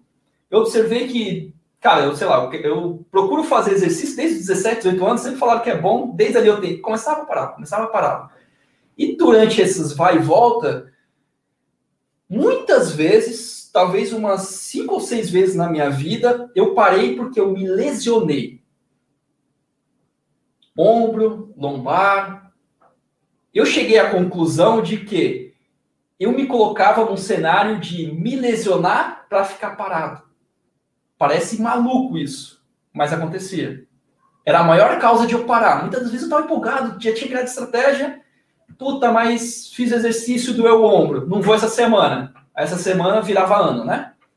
Bem normal. E aí, que, qual que é hoje o meu maior ponto de atenção quando eu vou fazer exercício físico? Cuidar para não me lesionar eu vou fazer, vou me colocar ao risco, mas, cara, sentir umas fisgadas, pô, segura, vamos fazer outra. Cara, toda hora eu tô falando com o personal isso. Por quê? Porque eu vi que esse era um grande motivo de eu perder a disciplina no quesito de exercício físico. Algumas pessoas, Marcelo, é maluco, lesionar? Quem vai querer se lesionar? Cara, eu entendi que o cérebro é um bagulho maluco, cara. Ele só quer conforto, mesmo que ele tenha de colocar em umas situações meio complicadas. Não sei se é verdade ou se não é, mas para mim tá funcionando. E eu me pego todos os dias, às vezes, querendo botar um pouco mais de carga lá num, num, numa atividade ou outra. E aí eu falo, opa, segura. Legal você se desafiar, mas não a ponto de lesionar. Então, cara, é, é, nítido. Eu observo eu me colocando nessa situação quase todos os dias que eu tô fazendo exercício. Eu falo, não, segura aqui. Segura aqui. Para o quê? Para não voltar para uma tendência passada. O que, que eu fiz? Aprendi com o meu erro, investigando porque eu não fui disciplinado no passado. Então, Gabriel, eu acho que você pode fazer muito isso, velho. Não sei se faz sentido para você, mas dá uma olhada por que você falhou naquilo. Isola, cara, foi uma falha pontual, isso é importante, muito importante. E por que motivos eu falei nisso aqui? Você encontrando os motivos, você consegue criar soluções para ele. Então, você tem que ter consciência que você tem que ter disciplina, né? E o, e o que tá te auto-sabotando ali para que você não pare, né? Que não seja uma desculpa para você não fazer. Seria mais ou menos isso, Marcelo? É, é mais ou menos isso, cara. Você... Por, por que é importante ter disciplina, né? Que benefício isso me traz, cara? Isso é importante de ter claro. A disciplina faz você adquirir, adquirir hábitos, faz você ficar bom em algo. A falta de disciplina, cara, faz você ser um jogador até pior. Por quê? Quando você tem disciplina em estudar, por exemplo, isso vai te tornar um jogador melhor, vai trazer mais resultados, vai trazer mais liberdade. Então a falta dela, cara, é inconsistência. E quando você é inconsistente em alguma coisa, você não consegue evoluir, você não consegue dar tempo daquilo maturar, daquilo realmente virar algo. É igual exercício, cara, adianta eu fazer um mês sim, dois não, um mês sim, dois não, um mês sim. Ah, não vai dar resultado. Melhor que nada, mas muito diferente do cara que vai direto, que o cara tem a disciplina de seguir a dieta, de seguir as coisas ali, de seguir os estudos, qualquer contexto. Então a disciplina tem muitos benefícios em você ser disciplinado em atividades. Aproveitando essa deixa que você disse que você encontrou a forma de ter um personal trainer, né, para poder te ajudar e ter todo dia alguém ali contigo para fazer isso, o Eliezer perguntou aqui: por que é mais fácil fazer as coisas quando tem alguém monitorando ou cobrando, né? Um mental coach, um instrutor técnico, do que fazer sozinho sem ninguém em cima? Como se autocobrar mais? Assim? Então, cara, é, isso é um conceito bem legal. A gente eu posso, eu posso nunca generalizar, porque é bem complicado, mas a maioria das pessoas, eu me incluo nessas pessoas, é, a gente ficou viciado em falhar com nós mesmos, tá ligado? Você falha com você mesmo e você aceita muito bem. Ah, que boa, tá tranquilo. Então, por isso que é mais difícil você se autocobrar porque você tem um processo, e eu entendo o porquê da importância de a gente, a gente tem que aceitar que a gente é falho e tudo mais, mas a gente aceita de uma maneira errada. A gente aceita falando, eu sou assim mesmo. É diferente de, cara, falhei, faz parte. Mas o que, eu posso fazer para não falhar novamente nisso aqui? É diferente. Os dois são aceitação, só que tem a aceitação passiva e a aceitação ativa. A passiva é aquilo que eu acabei de comentar com o Gabriel. É porque eu sou indisciplinado. Eu sou assim. Acabou a história. Não, é porque, cara, nesse dia aqui eu tava com falta de vontade. Nesse dia aqui aconteceu X situação. Eu tava com falta de energia. Muitas das vezes a gente deixa de fazer o que tem que ser feito por falta de energia. Por isso que eu tô tão preocupado com o exercício físico hoje. Porque eu notei que, cara, eu performava muito bem de manhã, à tarde. Começava a dar esse horário que a gente tá aqui, seis e meia, cara, eu não queria fazer mais nada falta de energia. Isso me levava a deixar de fazer muita atividade que eu gostaria de fazer. Identifiquei isso, o que, que eu vou fazer? Cara, agora vou fazer alguma atividade que vai melhorar meu nível de energia como um todo. E aí eu vou lá e ajo em cima disso. Então, basicamente, cara, a gente tem uma aceitação passiva das nossas falhas. Por conforto. A gente foi ensinado a isso. Ah, é assim mesmo, a vida é desse jeito. Você é assim. É porque você é assado. E você pode falar, cara, eu sou assim, não quero mexer com isso. É uma opção. O problema é quando você falha, mas você não queria falhar, você queria realmente aquilo, você queria os resultados daquela atividade. Porque tem duas opções, né? Vamos dizer, exercício físico. Cara, eu não quero, foda-se, não tô nem aí. Beleza, não faz, tranquilo, decisão sua. Agora, mas, porra, cara, eu queria ter um corpo assim, eu queria ter energia assim, eu queria, cara, os benefícios se eu gostar, gostaria dos benefícios daquilo, mas eu não faço, e aí a gente começa a falar, ah, mas isso é ruim, não faz sentido. Não, cara, mas eu quero os benefícios. Então, cara, eu quero. Eu só não consegui ainda transformar isso no hábito. E aí você já vai para a segunda parte, que é o quê? A aceitação. Acho que é importante aceitar, porque senão a gente também vai ficar toda hora estressado demais. Aceita que a gente é falho. Cara, aceito. Igual falando, cara, aceito que eu falhei no meu planejamento esse dia. Só que uma aceitação, de novo, ativa. E vem a pergunta: mas eu falei em quê? Por quê? E aí, dessa pergunta, você pode criar soluções, dessas soluções, age. Então você vê que é uma aceitação para você não ficar se punindo, porque também não é legal, ah, caiu uma coisa, meu, não é de punição, tem aceitação passiva e ativa. Usa aceitação ativa. Cara, aceito que faz parte errar, falhar, só que eu não aceito errar de novo no mesmo problema. Hoje eu não aceito mais parar de fazer academia por causa de lesão. Inclusive, eu já tenho um mecanismo. Cara, se eu lesionar o ombro, eu vou começar a treinar só a perna. Se eu treinar perna e ombro, pescoço. Eu só não treino. Mas não vai parar. Cara, se for na cama, cara, faz fisioterapia lá, faz a long... Não sei. Só se eu tiver impossibilitado. Mas, mas eu, já, eu já falei isso para mim, entendeu? Então já não tem a opção de, cara, por esse motivo, pode ser que por outros motivos eu pare, que eu talvez não mapeei. Aí eu não sei porque não mapeei. Mas o que eu aprendi, cara, tem, uma, tem um conceito muito legal que eu gosto, que eu escutei não tem muito tempo, né? A respeito de erro.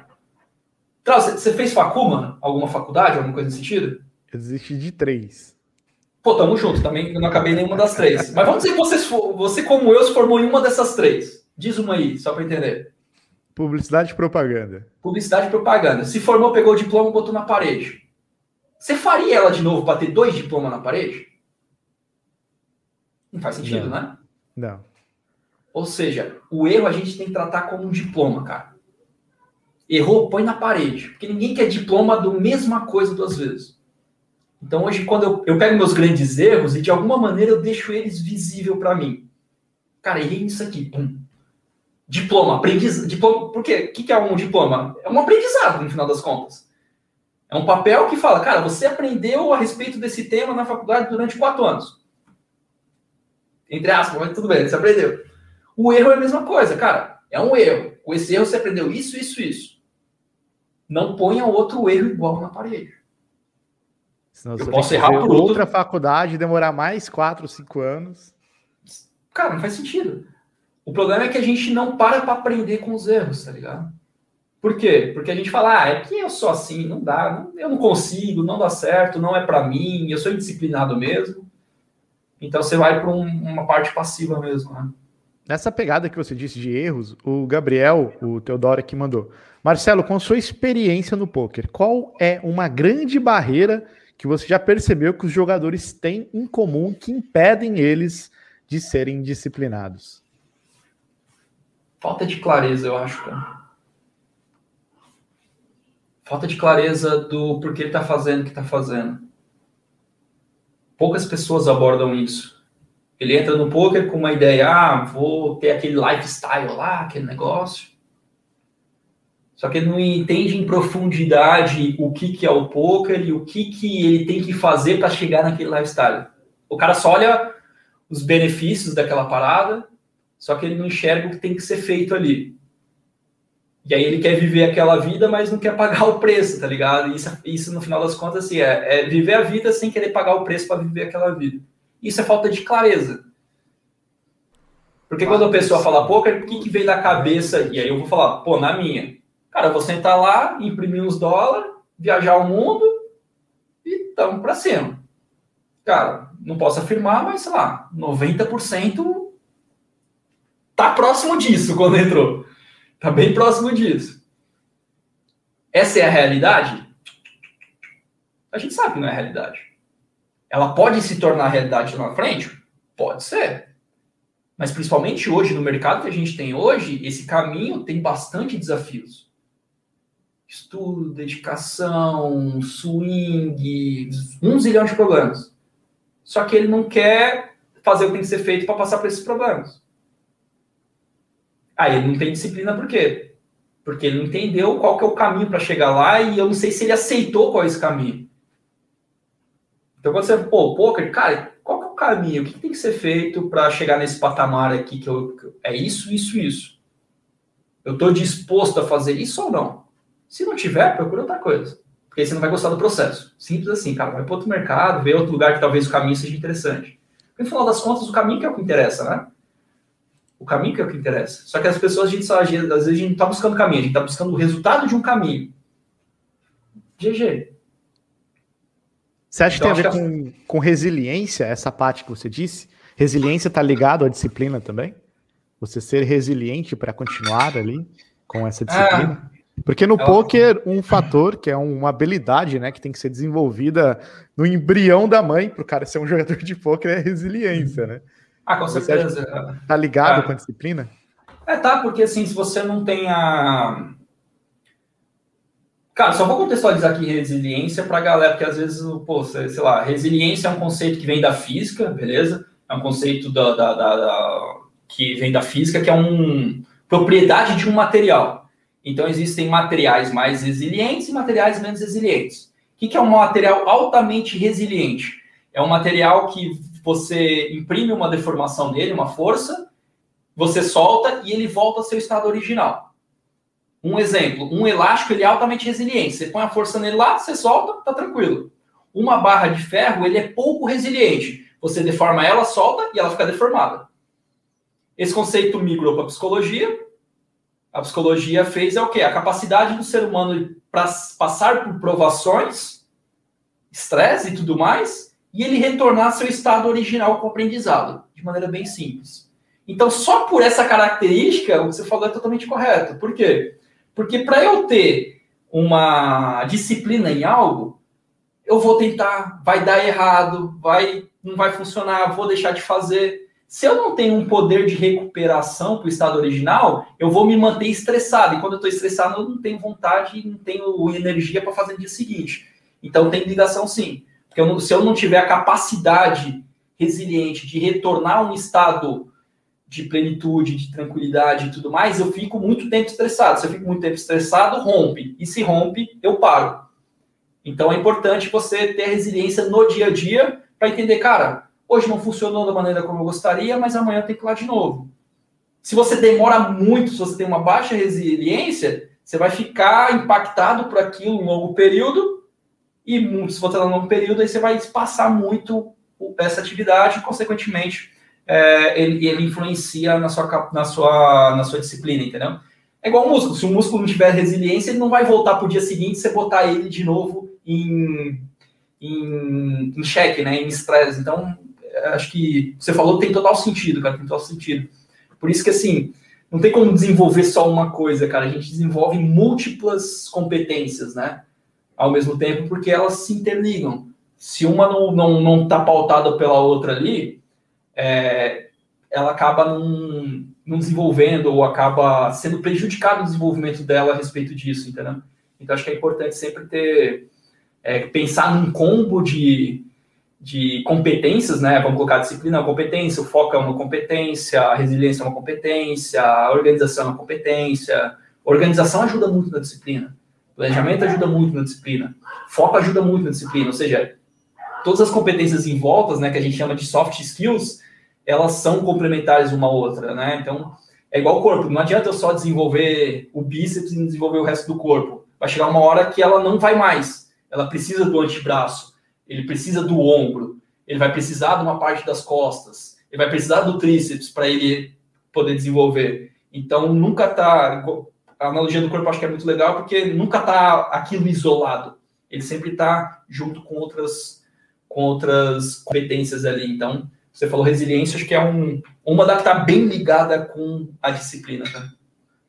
Ô Marcelo, recebemos uma, uma pergunta aqui no Instagram que é, é pergunta para o Marcelo dicas para aumentar o volume do grind sem comprometer muito a qualidade de vida e do jogo. Teria alguma, alguma dica de, de disciplina, assim, nesse contexto que a gente está falando, que ele colocou assim, ó, dicas para aumentar o volume do grind sem comprometer muito a qualidade de vida e o jogo? Uhum.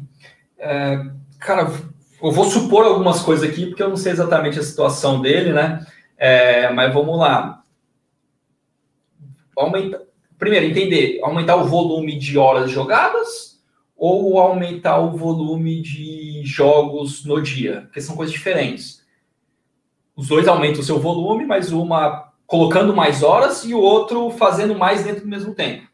Então é importante ter clareza de, do que, que ele quer aumentar. Acho que os dois vão passar por uma boa organização de rotina. Então vamos dizer assim, ele, você sabe se ele é jogador de cash, por exemplo?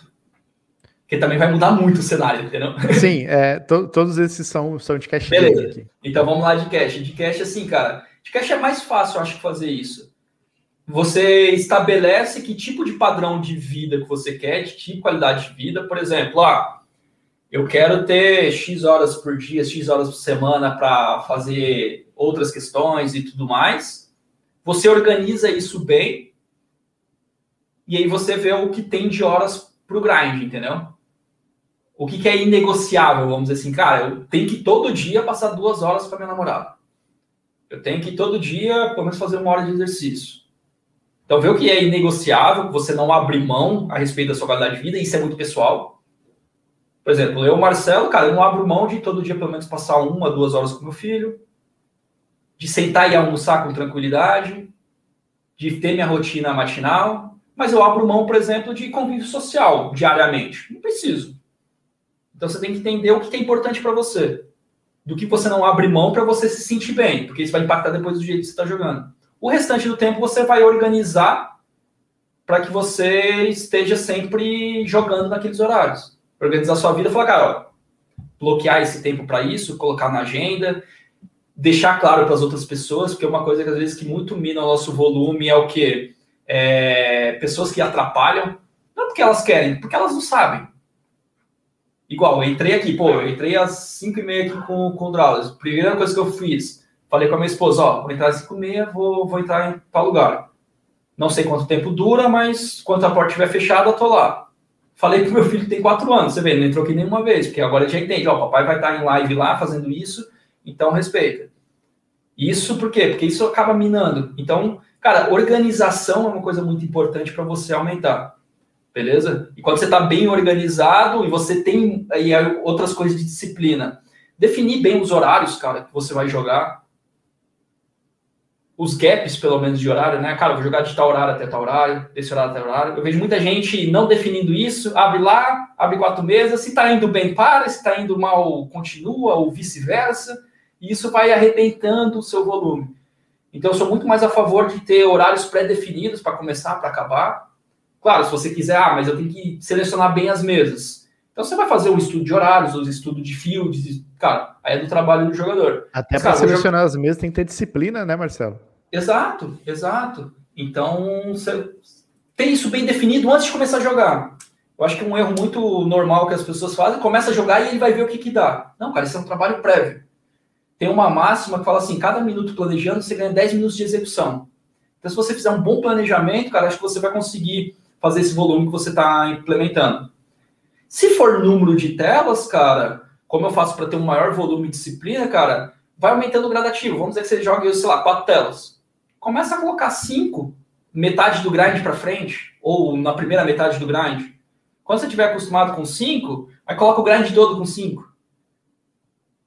Aí depois você aumenta para seis, um pouco do grind depois o grind todo. Então vai fazendo essas subidas gradativas se for volume de mesas e se for volume de tempo, organização, cara. A organização vai te ajudar a ser disciplinado a respeito disso. Marcelo, o Ismael mandou aqui, ó. Uh, como ter disciplina após tomar aquela bad no, no River e não chutar o balde? Cara, ter disciplina que, ah, após tomar aquela bad no River e não chutar o balde? Vamos lá, cara. Eu acho que o trabalho aí está muito mais numa inteligência emocional do que na disciplina em si.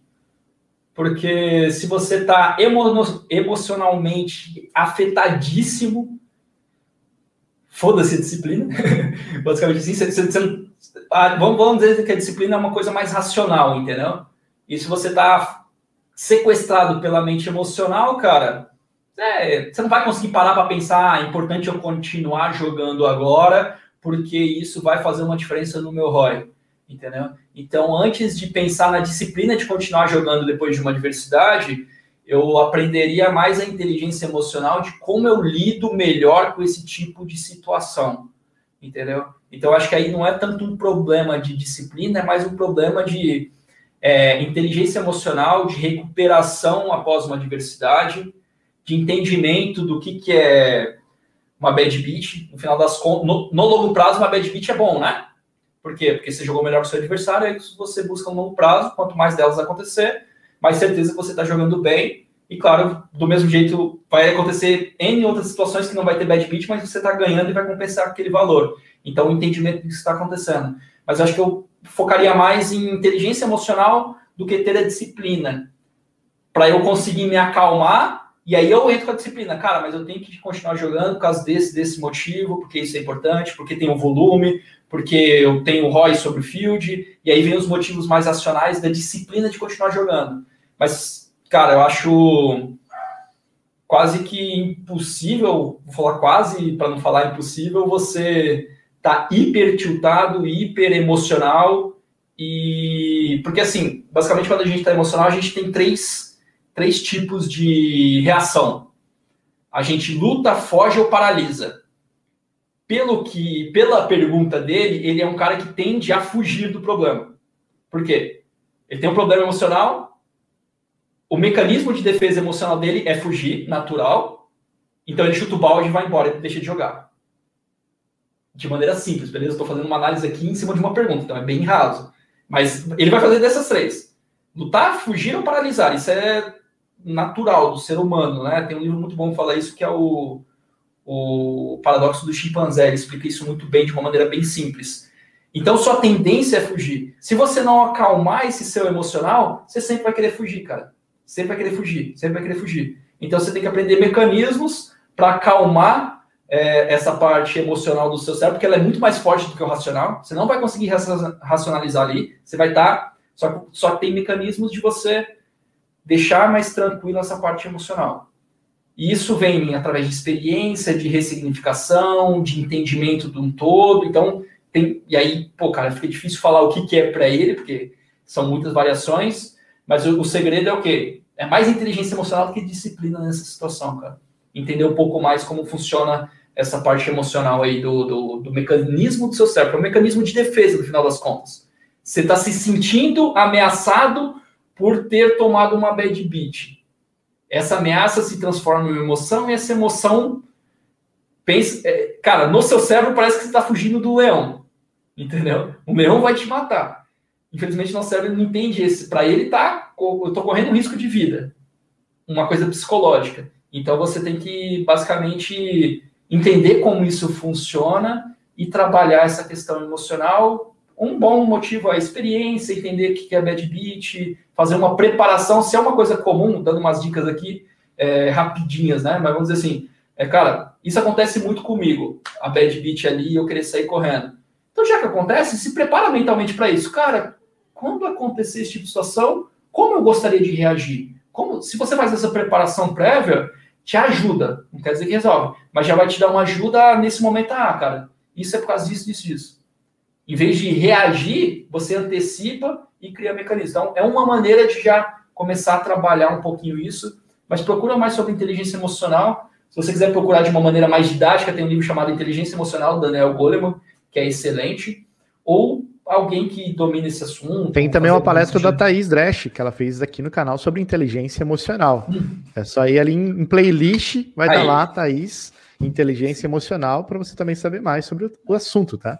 E nem ó, precisa sair do canal, ó, já tá é, tudo aqui dentro. Tá aí embaixo, então já, já assiste lá a Thaís, que ela vai estar tá aprofundando provavelmente muito nesse tema e já vai te dar dicas ali de, de ações que você pode fazer, né? Às vezes entre uma respiração, é, tem até uma coisa que é, é muito comum, é, as pessoas no momento de adversidade, pô, tomei a bad beat, o que acontece no cérebro? Vem o...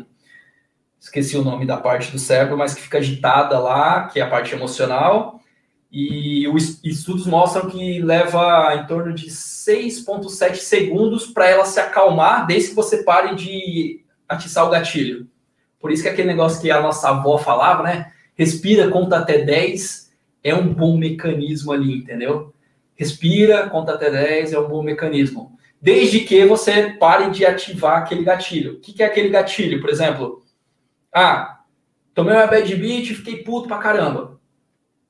Tô me acalmando. Aí vem na minha mente, ah, bad beat, pô, aquela. Aí você tá reativando todo aquele processo emocional. Então você tem que ter maneiras de levar sua mente para um outro caminho, para outro tipo de pensamento, porque se você ficar. É uma, igual a campainha. Imagina que essa parte emocional é uma campainha. Se você aperta a campainha, o barulho dela dura 7 segundos. Mas se apertar de novo, ela vai ficar fazendo barulho. Então você tem que parar de apertar essa campainha, esperar esse barulho acalmar, para depois entrar com outro.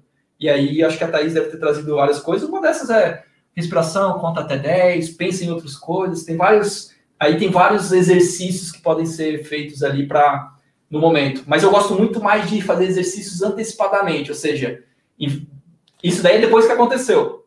Mas eu gosto muito de me preparar para essas situações, principalmente rotineiras, para eu, quando acontecer, eu já estar tá um pouco mais preparado, entendeu? Então eu gosto muito do, da prevenção, vamos dizer assim.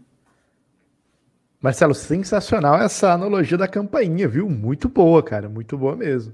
Cara, essa é Pô, esqueci qual é o nome. Eu tô, tô com hipotálamo na cabeça, mas não é. Ah, amígdala. amígdala. A amígdala fica digitada e ela, se eu não me engano, depois eu posso conferir, mas é 6,7 segundos que ela fica agitada depois de uma situação. E nesses 6,7 segundos você tem essa reação. Foge, luta, o, que é o tempo de você agir muito contra. Porque isso daí é um. Mecanismo de defesa do nosso cérebro para não morrer.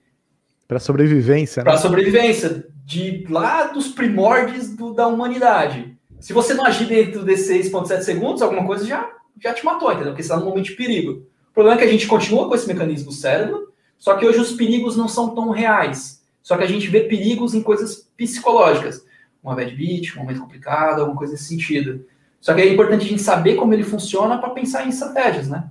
Então, cara, se leva sete minutos para se acalmar, eu tenho que ter algum, alguma coisa ali para agir nesse momento, seja respiração, contar até 10, pensar em 10 lugares diferentes que eu gosto de ir, pensar em 10 comidas que eu gosto, sei lá, para mudar o foco daquilo, esperar aquilo acalmar, e aí vem o racional, aí vem a disciplina. Cara, eu preciso continuar jogando por causa do meu volume, eu preciso continuar jogando bem para executar meu ROI, eu preciso jogar bem por causa. Aí vem os motivos racionais.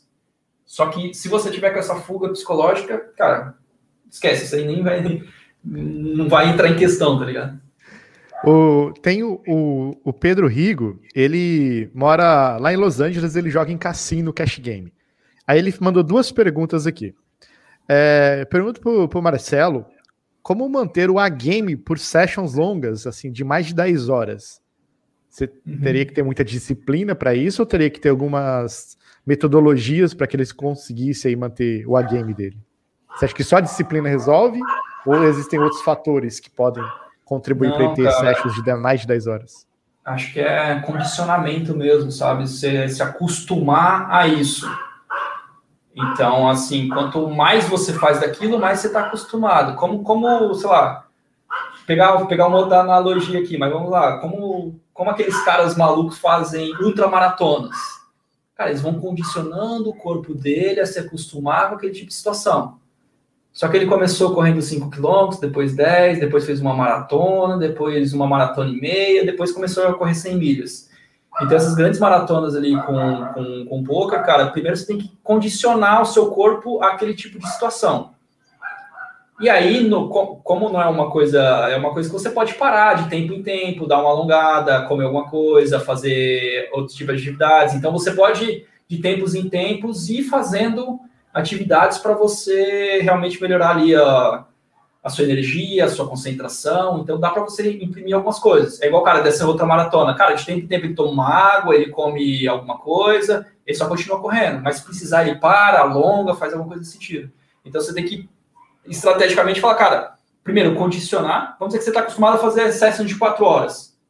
Cara, começa a dar uma puxadinha para quatro horas e meia, depois para cinco depois para seis, depois até chegar nos 10. Condicionei. Junto com isso, eu vou montando ali, cara. Cada duas horas eu paro, faço alongamento, vou no banheiro, como alguma coisa, faço algum exercício para manter meu foco. E aí você pode colocando estratégias no meio para você continuar isso. Mas basicamente, você aguentar 10 horas de sessão com. Acho muito difícil, assim. Acredito que é praticamente impossível você ficar 10 horas no game por natureza do corpo. Você vai oscilar ali no meio. Então, eu não buscaria ficar 10 horas no game porque é uma busca quase irreal, tá ligado? É uma coisa, cara, você vai gastar muita energia. Você gasta game naturalmente para estar no game o tempo todo. Eu acho que meu trabalho seria o quê? Como eu passo mais tempo no meu game e quando eu não estou no meu game, que tipo de atividade eu posso fazer para minimizar o impacto disso? Pô, tô sentindo que tá caindo o meu jogo, cara, levanta, vai dar uma volta, fica sit out uma hora, sei lá Aí você vai criando mecanismos para você depois ir recuperando esse tempo. Mas passa por condicionamento e estratégias para poder realmente é, ficar mais esse tempo. E cuidado para não estar tá buscando uma coisa irreal. Eu acho que é, eu não sei, cara. Ficar 10 horas no game eu acho bem complexo. Você vai oscilar ali no meio. O importante é você entender quando você está oscilando e ter alguma estratégia, algum mecanismo. O cash game é legal por causa disso, né? Você consegue dar uma saída ali e não vai ter problema. Então você já conta com isso previamente. Pô, cara, e conforme você for fazendo isso, você com, começa a entender o seu ciclo. Cara, eu consigo manter duas horas muito bem. Depois de duas horas eu preciso comer alguma coisa, dar uma respirada, dar uma alongada, fazer alguma coisa assim. E aí você vai monitorando isso, porque no final das contas você está querendo essas 10 horas, uma média muito boa do que está no. É igual corredor. Por exemplo, você acha que um corredor de 100 milhas ele vai estar tá correndo o máximo dele o tempo todo? Não vai. Ele vai num ritmo. Ele não está correndo 100 metros em 100 metros. Ele está correndo 100, 100 milhas no ritmo dele. Só que ele vai mantendo aquele ritmo. Quando ele vê que está caindo, ele pega uma água, pega alguma coisa para dar uma reposição naquilo. Então pensa igual, cara, imagina que você está correndo 100 milhas. Qual a estratégia que o cara usa? Ele tem um ritmo consistente em vez de querer picos. Picos é coisa de corredor de 100 metros, cara. Jogador de poker acho que não é corredor de 100 metros. Explosão, né?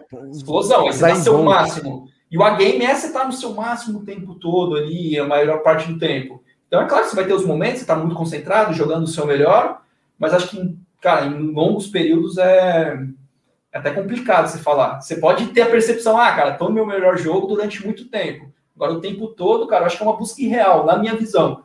Posso estar errado, mas eu não vejo nenhum esporte você conseguir manter o seu A game o tempo todo. Só que se você mantém uma média muito boa, se você sabe quando você tá assim, cara, uma coisa que eu perceberia é que momento que começa a cair minha energia, que momento que minha mente começa a viajar, que momento que eu tenho e aí o cash game é muito bom porque nesse momento você consegue, cara, deixa eu tomar uma água.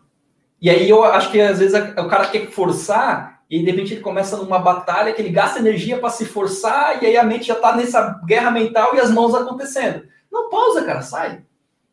MTT é um pouco mais difícil, mas MTT tem a, os breaks, aí usa bem os breaks, aí já está pré-determinado os horários que você tá para usar. O cash game, a diferença é que você determina quando você vai fazer isso, que eu acho que é um, é um dos benefícios do cash game.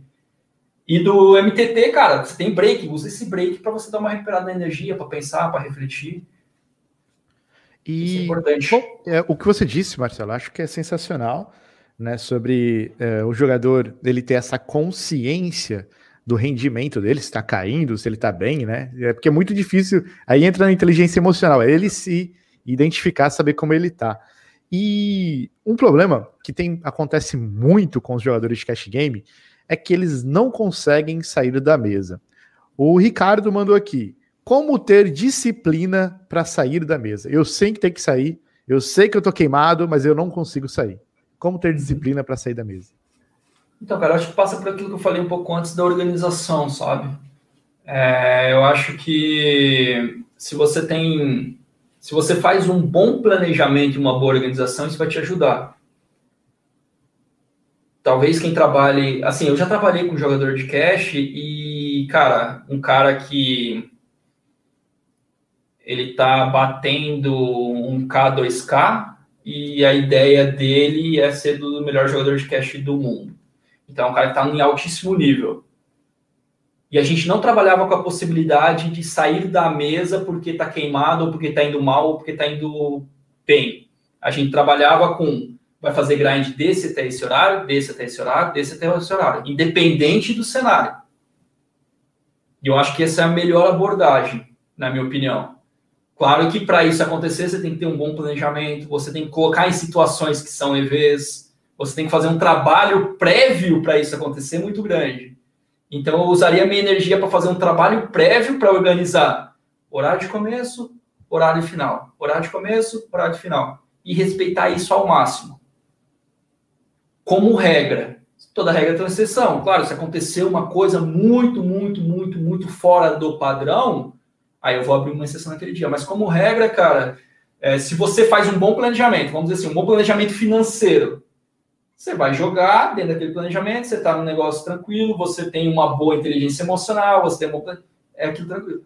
Agora você fala, cara, sei lá, eu tô jogando, tomei uma pancada, perdi um, um BR, um, uma banca toda ali na, nas duas primeiras mãos. Vou parar de jogar? Cara, ou você está pressionado. Isso é o quê? Ou você está pressionado pelo dinheiro, ou você não sabe lidar com situações normais do dia a dia.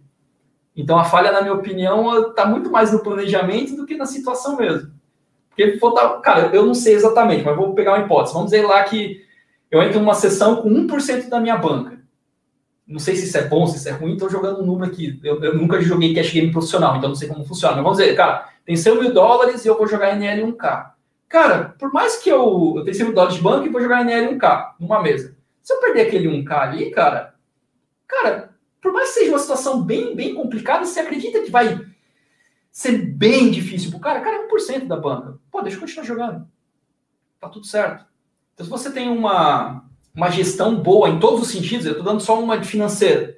Ah, então você acha que você a gestão do bankroll influencia diretamente na disciplina do jogador? Ah, cara, né, acredito que sim. Porque se ele estiver jogando pressionado, quando ele tomar uma pan... Se ele não tem bank para poder, sei lá, jogar durante. Vamos, vamos dizer aquele programa, ah, eu quero jogar três horas agora. Só que nessas três horas aqui, cara, eu não posso perder três bancas. Então, ou tá errado de eu estar jogando muito caro, ou tá errado de eu estar jogando muito tempo.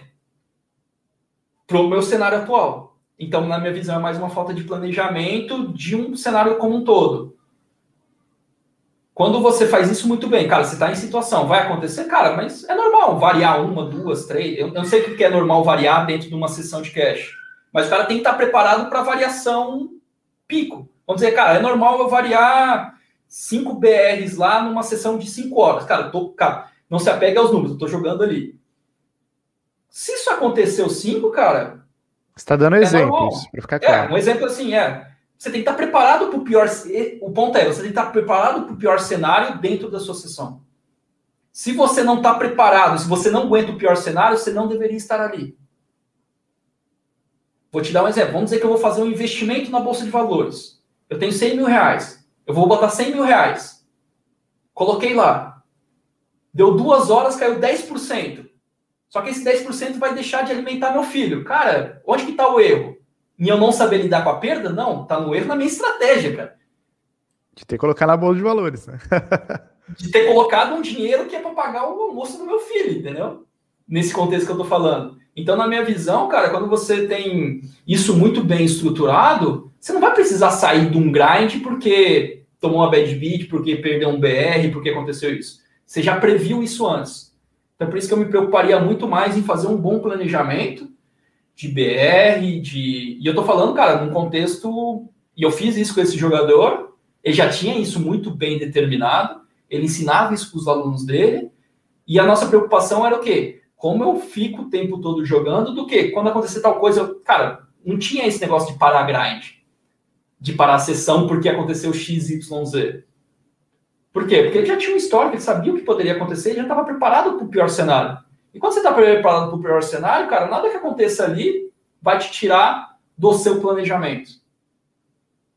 Então, para resumir, seria planejamento e estratégia ali no pré-grind para que você não tome uma decisão precipitada no calor do momento ali no grind. Seria mais ou menos isso. Porque é horrível você tomar. De... Cara, é o pior. Cara, se eu me planejo, pensa, eu estou me planejando, eu estou com a cabeça tranquila, leve, de manhã, sem problemas, está tudo lindo cara, minha tomada de decisão tende a ser muito melhor do que quando eu estou afetado emocionalmente. Eu tenho que tirar o máximo de decisões possíveis da hora do grind. Qual decisão que eu tenho que ter durante o grind? Que jogada eu vou fazer? Se é mais lucrativa? Eu não tenho que estar preocupado. Estou ganhando, estou perdendo, qual o valor? Isso daí você já tem que planejar no momento correto. E dá para planejar. É que o cara não quer esse trabalho. Ele quer começar a jogar vendo o que, que dá. Se deu merda, eu paro. Se não der... Não, antes, cara. Define isso antes.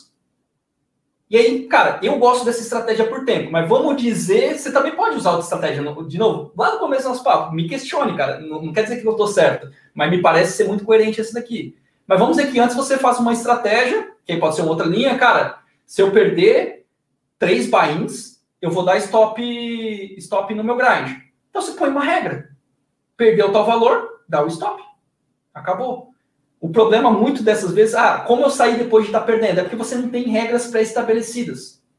E aí é mais difícil de você ter disciplina depois. Por quê? Porque você está afetado emocionalmente. Agora, não, vamos, a regra é você que define. Vocês vão saber muito melhor do que eu qual a melhor abordagem. Eu estou falando aqui, eu tenho de experiência com o jogador. Para ele, a abordagem que a gente utilizava é de tempo. Vai jogar da 1 às 3. Acabou as 3, você vai fazer isso, isso, isso. Depois, às 6, você volta. Aí você joga das 6 às 9. Ele jogava três vezes por três horas por dia, não lembro o, o, os horários. Mas ele jogava, fazia três sessões de três horas por dia. E a nossa preocupação era ele cumprir o horário. Por quê? Ele falou, cara, tudo que acontece ali no meio, eu já sei. Estou com banca confortável, o limite que eu jogo eu sei que eu bato, eu faço uma boa escolha de mesa, ou seja, o planejamento já estava feito. Ele só tinha o quê? Cumprir o horário. Mas vamos dizer que seu planejamento tem a ver, cara, eu aguento oscilar quatro bains. Bateu quatro bains, cara, fecha as mesas, cria mecanismos para fechar, para ir embora, para fazer o que tem que ser feito. Porque aí bateu o seu planejado. Agora, se você não tem planejado, você está tomando decisão quando você está afetado emocionalmente. E tomar decisão quando você está afetado emocionalmente você tende a errar mais. Às vezes você toma, às vezes você, cara, vou continuar jogando aqui, vou recuperar, aí você recupera. Aí você fala, ai, aí você faz a pior besteira do mundo, que é o quê? Então eu tenho, sempre quando der merda, eu tenho que continuar jogando. Só que isso vai acontecer um dia, só que as outras vezes não é a melhor decisão. Então tira as decisões cruciais, coloca no seu planejamento. E depois a sua única preocupação é executar ela no... E aí depois cai naquilo que a gente falou um pouquinho mais atrás. Cara, Marcelo, eu me programei para estar com quatro buy-ins, aconteceu, só que eu continuei jogando. Aí você vai pensar, por que eu continuei jogando? Que mecanismo faltou para mim? O que, que eu poderia ter feito nesse momento para ter quitado? Ah, vi lá, o gráfico bateu tal lugar.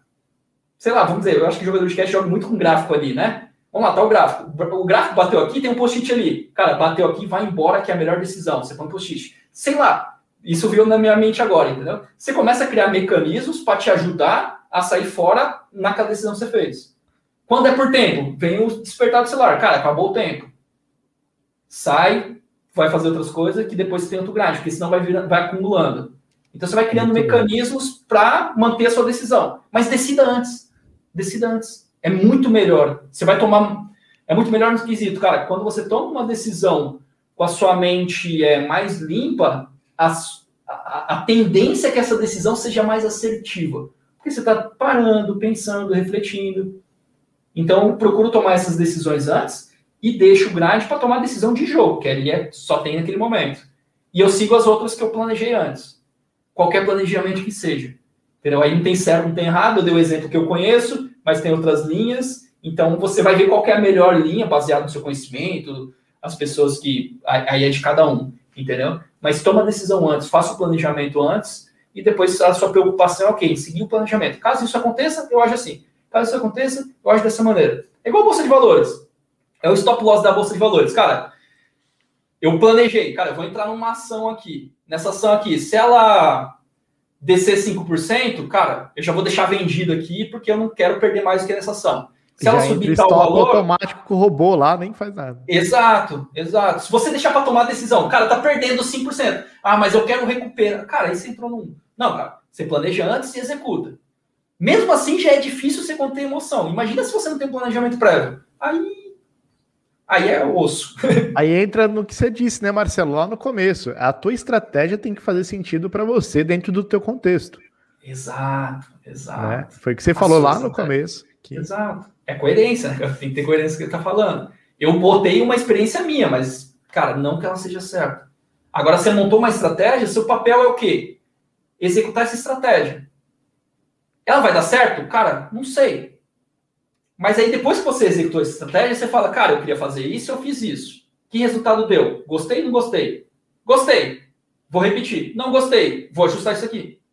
E aí você está fazendo aquele processo de o quê? Melhoria, melhoria, melhoria. Monta estratégia, executa, analisa, repete ou melhora. Ou melhora. Cria uma nova estratégia com aprendizado da última, executa, analisa.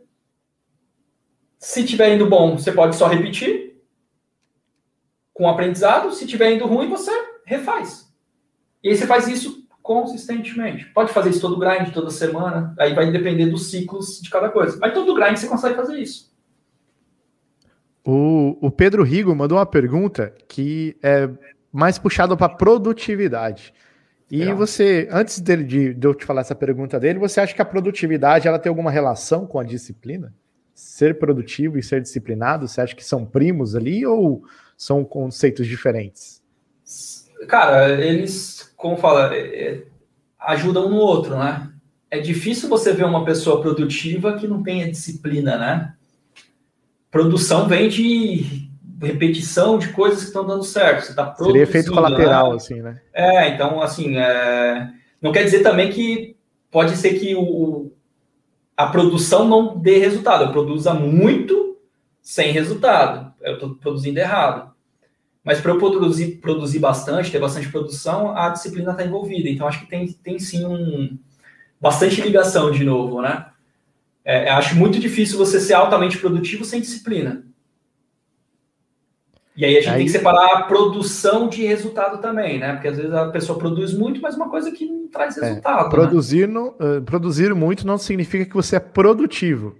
Exato, Não quer dizer que você dá resultado. Não necessariamente o resultado que você deseja. Por exemplo, vamos dizer assim, cara, você produz muito, muito podcast, cara. Faz quatro por dia. Cara, você produz muito podcast. Não quer dizer que você tem muito resultado em views, por exemplo. Cara, coisa diferente da outra. Talvez uma pessoa ela é menos produtiva em questão de quantidade, mas ele entrega um que dá todos os seus números. Entendeu? Então é só separar isso, porque às vezes a gente pensa, é, produzir, produzir é muito. Só que para você produzir muito, você precisa de disciplina. Como se fosse é a analogia isso, né? de, um, de, um, jogador, né? Que também tem a variância no, quando a gente usa esse contexto no jogo. Igual o cara, ele falou, o Pedro Rico, né? Joga 10 horas. Ele joga 10 uhum. horas e sair no, numa sessão DAO.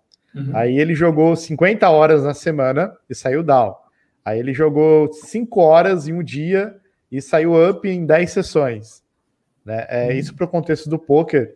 Você acha que a produção ali, a produtividade já está relacionado ao resultado ou está mais relacionado a desempenho ali, por causa da disciplina, né?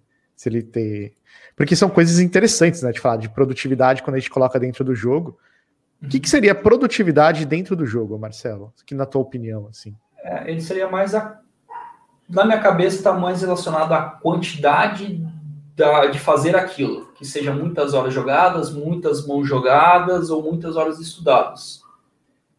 Então, produzir bastante. Não quer dizer que isso se. Vamos pensar, pensa numa produção de carro. Produzir muito carro. Cara, produzir muito carro. Não necessariamente eu vendi muito carro. Então estaria, estaria relacionado ao resultado. É, não, ele está relacionado ao que você faz a produção, quanto eu produzo. Okay. Pensa, pensa a palavra produção no contexto de uma montadora de carros. Ah, a Ford produziu 100 mil carros. Certo. Só que, não, por que não é resultado? Porque ela pode ter vendido só mil. Entendeu? Tá. Aí o conceito de produtividade seria a produção com resultado. Isso, é produzir aí, a, pouco e ter um resultado muito alto. É, você produz bastante e acaba tendo bastante resultados. Você rende bastante. Você rende. Entendeu? E aí tem a questão do quão bem eu performo com isso. Que aí vai, aí é um mix da produção, qualidade e resultado. Que é o quanto eu entrego disso, quanto realmente isso retorna para mim. Por que eu tô falando isso? Às vezes a gente coloca um volume enorme, você está produzindo. Ah, estudo 12 horas por dia. Cara, você está realmente sendo produtivo. Só que não não é assim. É claro que quanto mais você faz, mais experiência você vai ter, mais situação você vai viver, aumenta a chance de você estar tá tendo resultado. Mas não é diretamente proporcional, é isso que eu estou falando, entendeu? Porque não depende de eu produzir para eu ter resultado. É claro que se eu tenho produção nenhuma, não tem resultado algum. Do mesmo jeito, ah, se eu produzir mil carros, não tem como eu ter dois mil de resultado. Mas eu posso produzir 10 mil carros e ter só mil de resultado. Então a gente tem que ter, porque às vezes se confunde. Ah, quanto mais eu fizer, mais resultado eu tenho. Não necessariamente. Vai depender dessa qualidade, da implementação, de como você faz. Tem outros fatores ali no meio. Só que eu não posso deixar de produzir e ter resultado, porque aí eu não tenho o que entregar. Então eu tenho que ter um mix ali de alta produtividade, de produzir bastante, com uma qualidade grande, com uma implementação legal, para eu ter um resultado semelhante à minha produção. Produção, vamos dizer assim, são as sementes que você planta. Eu posso plantar 10 mil, mas pode dar uma árvore só. Só que não tem como eu ter 10 mil árvores plantando só uma. Deu para mais ou menos a ideia? Sim, sim. O, aí o Pedro ele diz o seguinte: como utilizar duas horas por dia indo e voltando do cassino de forma produtiva? Ele pediu um uhum. conselho do Marcelo. Marcelo, que conselho você pode dar para ele para ele ser mais produtivo no carro ali, indo e voltando do cassino. Legal, cara. Como carro, assim, é um... provavelmente, cara, eu colocaria atividades em forma de áudio para eu estar evoluindo, aprendendo naquilo ali. Então, usaria essas duas horas. Se eu estou sozinho, provavelmente eu escutaria algo que me aumentasse a qualidade da questão que eu estou procurando. Se eu quero ser mais, se eu quero ter mais resultados no poker, eu escutaria coisas de poker, áudio sobre isso, mãos comentadas, alguma coisa que eu consiga fazer dirigindo junto em segurança, né? Então a melhor maneira é isso, cara. Se você tiver um amigo que faz esse mesmo negócio, cara, volta conversando, é, repassando a mão mentalmente, é uma maneira de você ser produtivo. Você pode colocar outros tipos de assunto que te ajude a ser um melhor jogador também. Por exemplo, jogador de live em cassino, cara, um belo objeto de estudo é estudar sobre pessoas, na minha visão. Por quê? Porque, cara, todo dia vai ter pessoas diferentes ali, e quanto mais rápido você observar o perfil dela, mais você vai conseguir extrair dela dentro das mesas. Então, talvez um bom objeto de, de estudos, conteúdos falando perfil de pessoas, perfil comportamental, como elas agem, então, usar esse momento para escutar ou discutir, caso você tenha alguém, é, assuntos daquilo que você está querendo ter mais resultado. Então, você vai utilizar. E também, por exemplo, ah, um dia que você está. Que pode, pode ser uma coisa também, ah, vamos dizer, cara, tive uma sessão horrível, cara, estou muito mal. Use esse tempo para relaxar. Não empurra mais, porque aí você vai chegar em casa, vai estar tá puto, vai estar tá querendo fazer mais, sei lá, se você tem esposa, vai virar uma bola de neve, isso prejudica outro dia. Então, às vezes, a, a, cara, muitas das vezes, é uma coisa que eu falo até para meus alunos, a melhor maneira, não de ser produtivo, mas de você ter mais resultados, é descansar. Porque a gente tem essa, essa coisa industrial. Quanto mais eu produzir, melhor. Quanto mais eu produzir, melhor. Quanto mais eu produzir, melhor. Não necessariamente, como expliquei antes.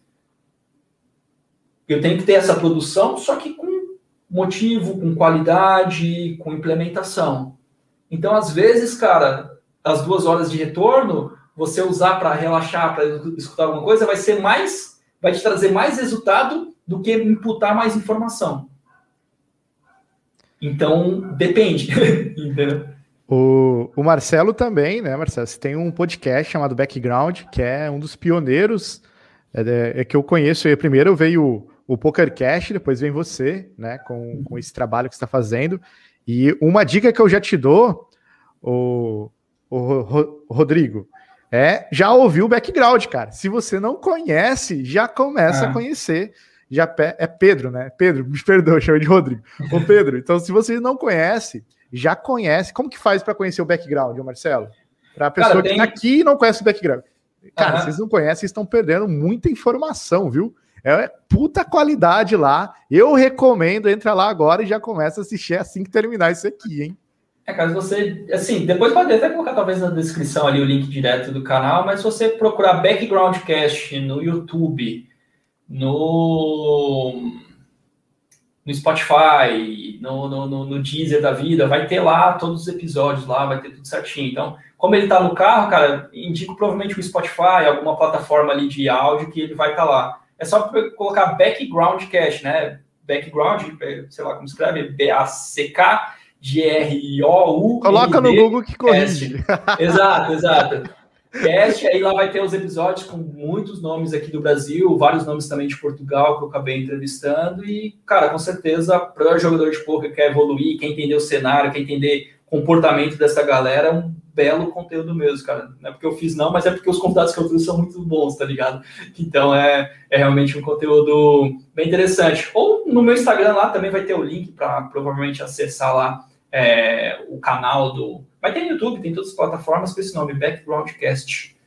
Aí você pode colocar Backgroundcast Poker, talvez, que aí talvez facilite a, a encontrar eles e tudo mais. Então é, é bem aqui, simples. Ó, o Eliezer já mandou aqui, ó. Já assisti todos os episódios do Backgroundcast.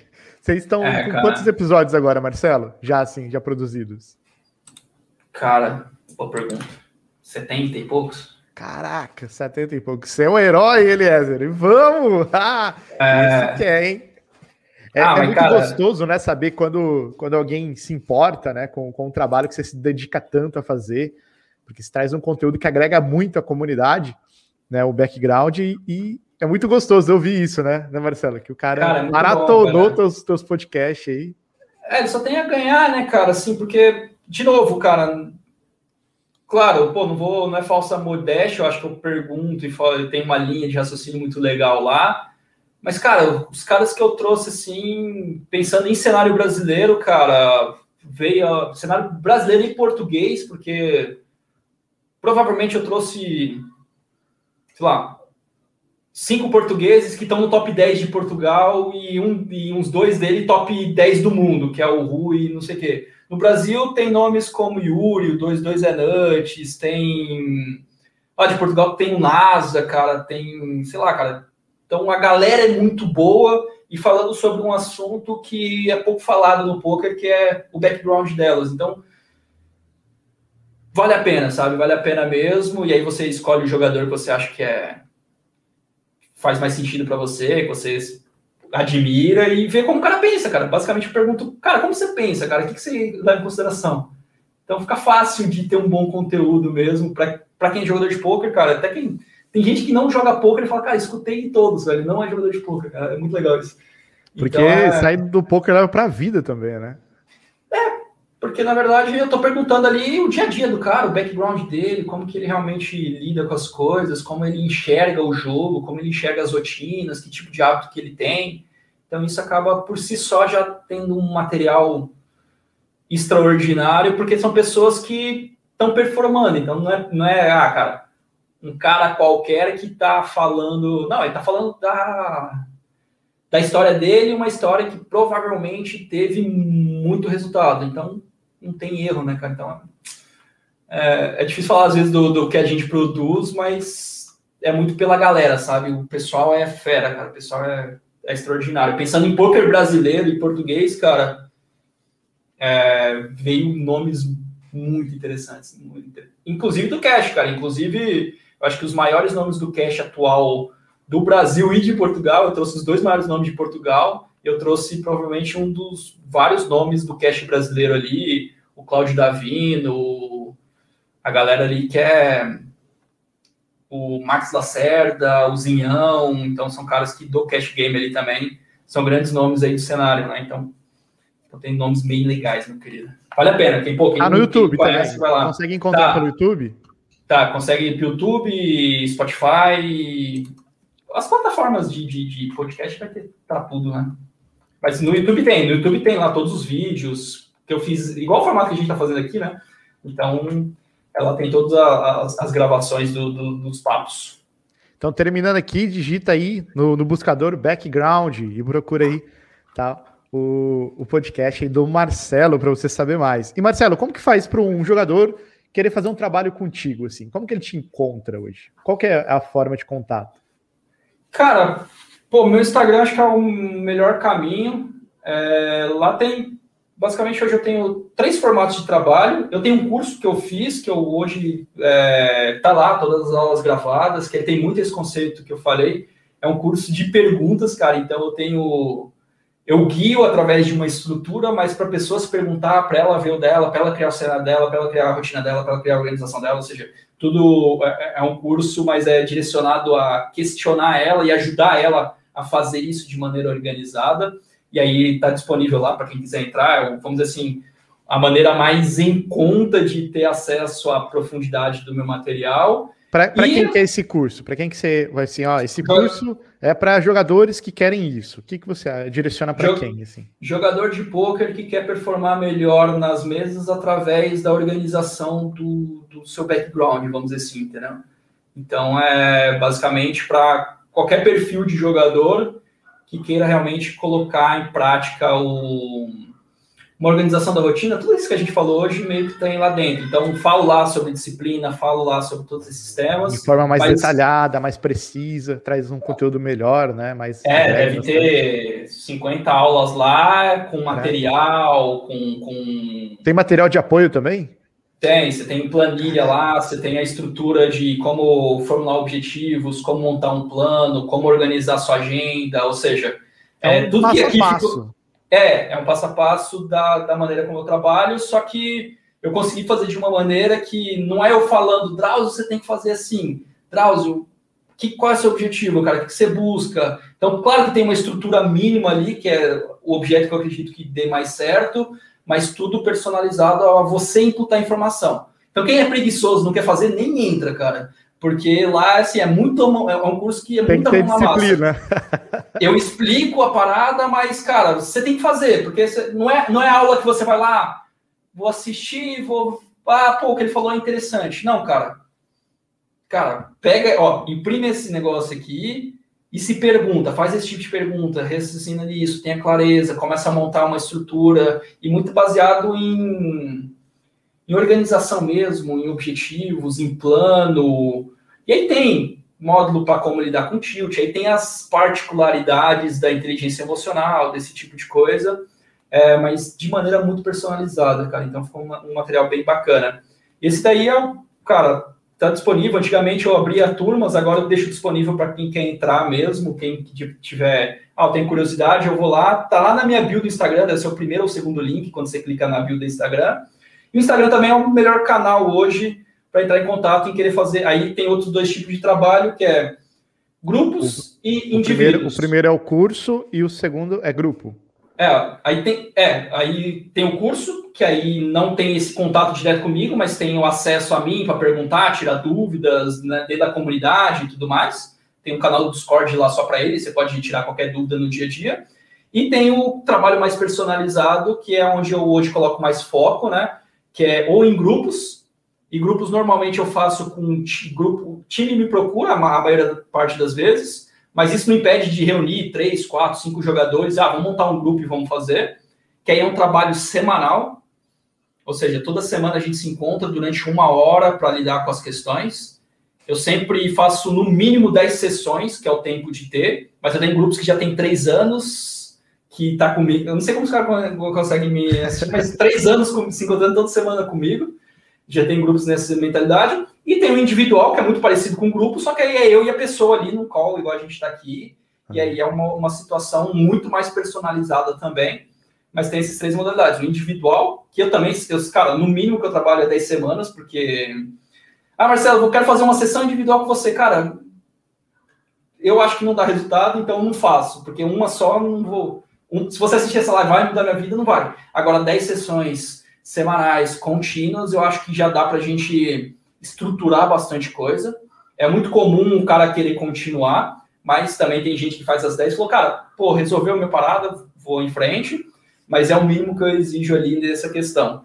Entendeu? Tem um tempo para dar resultado, né, cara? Porque não tem como. O cara que pensa que da noite pro dia vai ter resultado, nem vamos fazer nada, porque eu não acredito nisso e não, não... Ô, Marcelo, duas perguntas. Primeiro, qual que é o mínimo do tamanho do grupo, por exemplo? Quem está assistindo aqui agora pode ter interesse, mas ele queria fazer em grupo e ele não sabe o tamanho mínimo do grupo. Isso vocês podem decidir se ele vir falar com você, ah. ou se já tem assim, ah, pelo menos quatro, pelo menos três, pelo menos cinco. Não, cara, pra... eu, trabalho. É... Cara, uma coisa que eu nunca foi, eu nunca fiz em dupla, mas nada impede. Então, o mínimo, cara, se pegar duas pessoas ali, já dá para trabalhar tranquilo, porque o objeto trabalha normal. Eu limito por tamanho, cara eu não pego acima de seis e prefiro trabalhar com quatro, no máximo cinco, abrindo algumas exceções para seis, porque, cara, como eu falei, é personalizado. Entendeu? Eu quero conversar e olhar na cara do cara toda semana e ajudar ele de, de cara, pô, vamos junto, cara.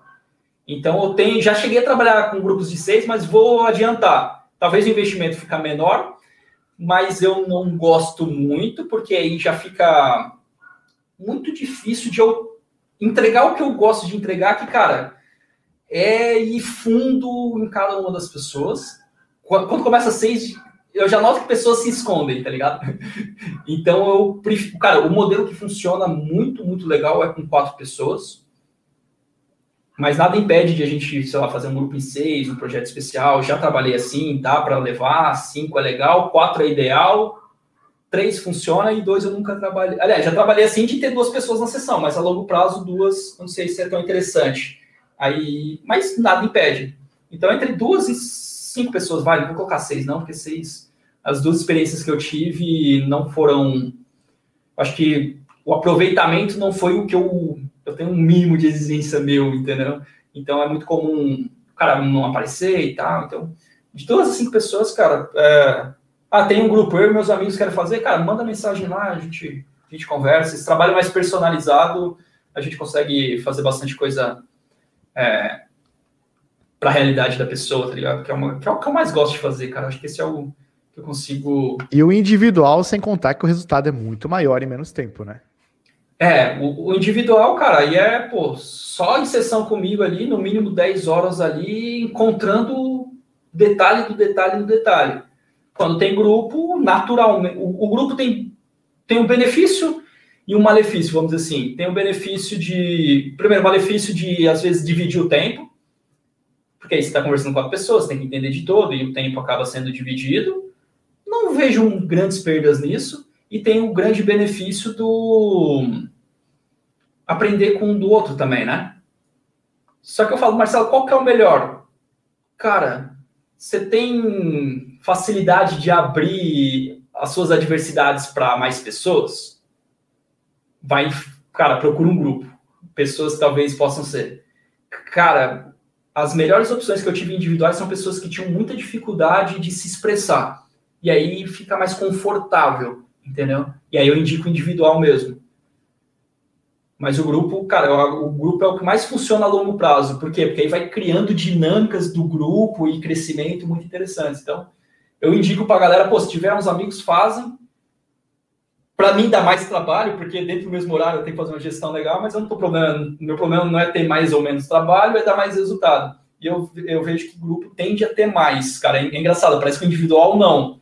É que o individual fica limitado às nossas duas cabeças, né? Claro que resolve muita coisa, a gente vai mais. O individual é uma coisa que a gente vai mais profundo em menos tempo. Mas não necessariamente traz mais resultado. Pode ser que sim, pode ser que não, né? Vai depender muito da participação dos envolvidos. Mas tem essa perda de, às vezes, ter ideias que não aparecem na minha cabeça ou na do cara. Aparece de um terceiro, de uma quarta pessoa. Isso é interessante, tá ligado? Então, é, tem todos os seus benefícios e malefícios. É o famoso co-work mental, né? Várias pessoas ali pensando ah, diferente. Mente mestra, né? Um mastermind, né, cara? Mente mestra, a questão de você ter mais, mais mentes, mais possibilidades, soluções novas, né? Então, é, amplia mesmo, né? Naturalmente, naturalmente. Então, hoje, para através do seu Instagram, arroba Celo Muller, que está aqui na tela, isso, o cara entra lá, te chama no, no direct e vocês batem um papo para decidir qual é o melhor. É, manda um direct lá. Assim, é, é, é, o mais fácil de, de, Normalmente vem por lá. Sensacional. E o Eliezer mandou aqui uma última pergunta. Indica aí os três últimos livros mais transformadores que você leu, Marcelo. Sei que você é um leitor assíduo. Cara, eu vou falar de alguns recentes, porque em vários lugares já falei os, os da vida, que foram game changer e tudo mais, né? Mas eu vou falar Primeiro, cara, eu tô lendo um livro agora que eu tô acabando. Eu vou falar os últimos três que eu li, porque são três livros bons, né?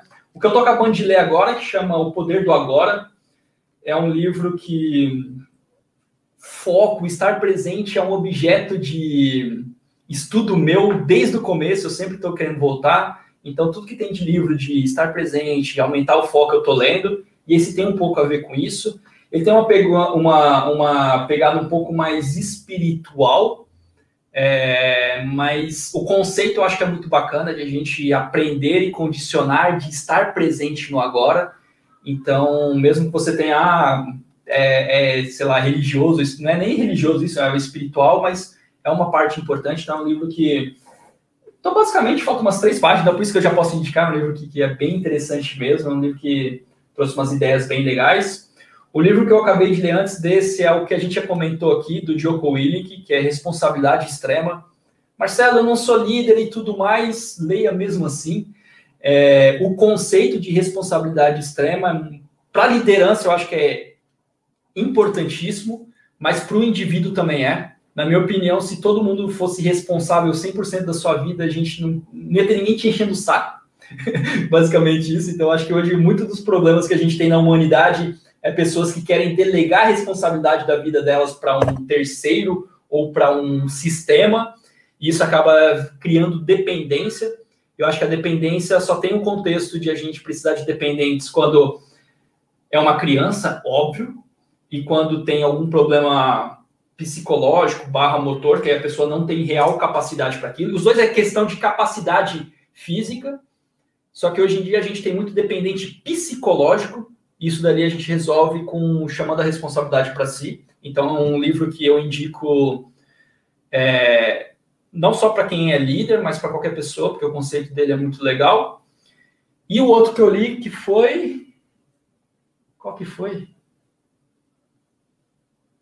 Putz, eu não lembro. Ah, o livro que é. Que, na verdade, eu reli, é um livro muito bom que é Como Fazer Amigos e Influenciar Pessoas. Então, foi o que eu li antes desse último, que na verdade foi uma releitura. É um livro que eu já tinha lido há algum tempo.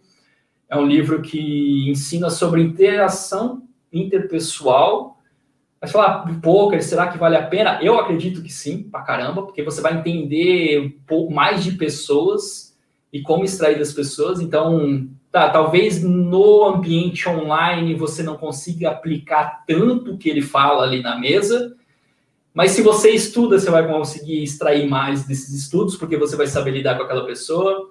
Você vai melhorar seus relacionamentos, que também melhora você nas mesas, porque não vai ter pessoas te cobrando, você vai saber lidar com elas. Então, é um livro sobre pessoas, e o poker é um jogo de pessoas, então é um livro que eu indico demais também, Como Fazer Amigos e Influenciar Pessoas. O título eu acho uma bosta, mas o livro é muito bom. o, título, o título eu acho que pecou, mas o, o, o livro é muito bom. Bom, Marcelo, quero agradecer, cara, profundamente. Foi uma honra receber o senhor aqui. E o papo que a gente bateu sobre disciplina foi muito mais profundo né, do que a disciplina em si. Deu para ver que ela é a pontinha só de um iceberg muito profundo, né? Que é como se fosse, se invertesse, né, poderia ser uma outra ponta. Então quer dizer que, igual você disse ali, são várias ramificações que a disciplina traz. E a gente não falou só de disciplina hoje para o jogo, também falou para a vida. Então você passou ah, vários cara. conceitos aí que o cara pode sair daqui e aplicar agora, certo? Exato, cara. É um, aí é uma crença que eu tenho também. Às vezes, às vezes a gente separar o poker da vida, cara. O poker é, aliás, faz parte da sua vida, cara. Então, quanto melhor você performa na vida, melhor você performa naturalmente no poker. Então, acho que separar isso, ah, tô lá, eu tô aqui, é um erro, sabe? A gente é mais. Cara, é, é, um todo. Então, todas as competências que eu tenho, elas são intensificadas no poker, e todas que eu adquiro no poker também são intensificadas para minha vida. Então, acho que é, para eu ser o melhor jogador, e foi daí que nasceu tudo que eu faço hoje em dia. É, eu lá atrás, quando eu comecei a procurar isso, eu falei, cara, eu quero ser o melhor jogador. E para eu ser o melhor jogador, passava por eu ser uma pessoa melhor. Por isso que eu sou grato demais ao poker, tá ligado? ele me obrigou a ser uma pessoa melhor, cara, sério, é, não é piegas, não, é, em todos os sentidos, né, e quando eu digo melhor, não é que eu era ruim, mas eu era mais normal, vamos dizer assim, mas, cara, ah, foda-se, a vida é isso aí mesmo, vamos deixando acontecer, e o poker me trouxe responsabilidade, me trouxe disciplina, me trouxe muito conhecimento, muito autoconhecimento, e tudo isso era para busca de ser um jogador melhor, tá ligado? nasceu disso. Falei, cara, eu preciso ser um jogador melhor e para isso eu preciso conhecer das minhas emoções, preciso me conhecer. E o poker que me levou a isso, ele me obrigou, eu brinco que ele me obrigou. E aí, nessa busca, eu acabei apaixonando por essa parada, achei que fazia mais sentido e ajudar as pessoas e acabei deixando de jogar para fazer isso. Então, cara, na minha visão, tudo que eu falei aqui, a gente tem um poker em comum, mas é pro ser humano, tá ligado? E quando melhora o ser humano, naturalmente melhora o jogador de pôquer e, e, é o que eu acredito aí, meu querido. E, cara, eu que agradeço o tempo, pô, acho que deu para gerar bastante coisa aí pra galera. Espero mesmo que tenha feito sentido. Vou reforçar aqui para quem às vezes está aqui no final. Questione tudo que eu falei, cara. É, não é regra, não é, é minha experiência, é o que eu passei, é o que eu estudei, é o que eu vi. Se eu dei um dado que você acha que não é, pô, pesquisa lá. Se eu tiver errado, fala, ó, oh, Marcelo, se for tal coisa e tá errado, eu tô totalmente aberto ao aprendizado. Mas se fez sentido alguma coisa para você, cara, pega isso, executa, testa, vê se, vê se vai, vai ser importante para sua vida. Mas é sempre importante a gente questionar no bom sentido. Pô, escutou? Fez sentido, absorve, não fez sentido, questiona, continua fazendo sentido, descarta. Tá tudo certo. Incrível. Então, muito obrigado, Marcelo. Foi uma honra receber o senhor aqui. Espero que o senhor volte mais vezes para falar de outros assuntos, hein? Claro, pô, só, só chamar. A gente está tá sempre à disposição para gerar conteúdo, meu querido. E obrigado aí pelo espaço, pelo tempo. E tamo junto parabéns novamente pelo trabalho. É sempre sensacional. Esse tipo de trabalho, cara, só enriquece, tá ligado? Eu, eu acho isso animal, cara. Animal mesmo. Congrats, não. Valeu, muito obrigado a todos que estiveram ao vivo aqui hoje. Um grande abraço e nos vemos no próximo episódio. Valeu!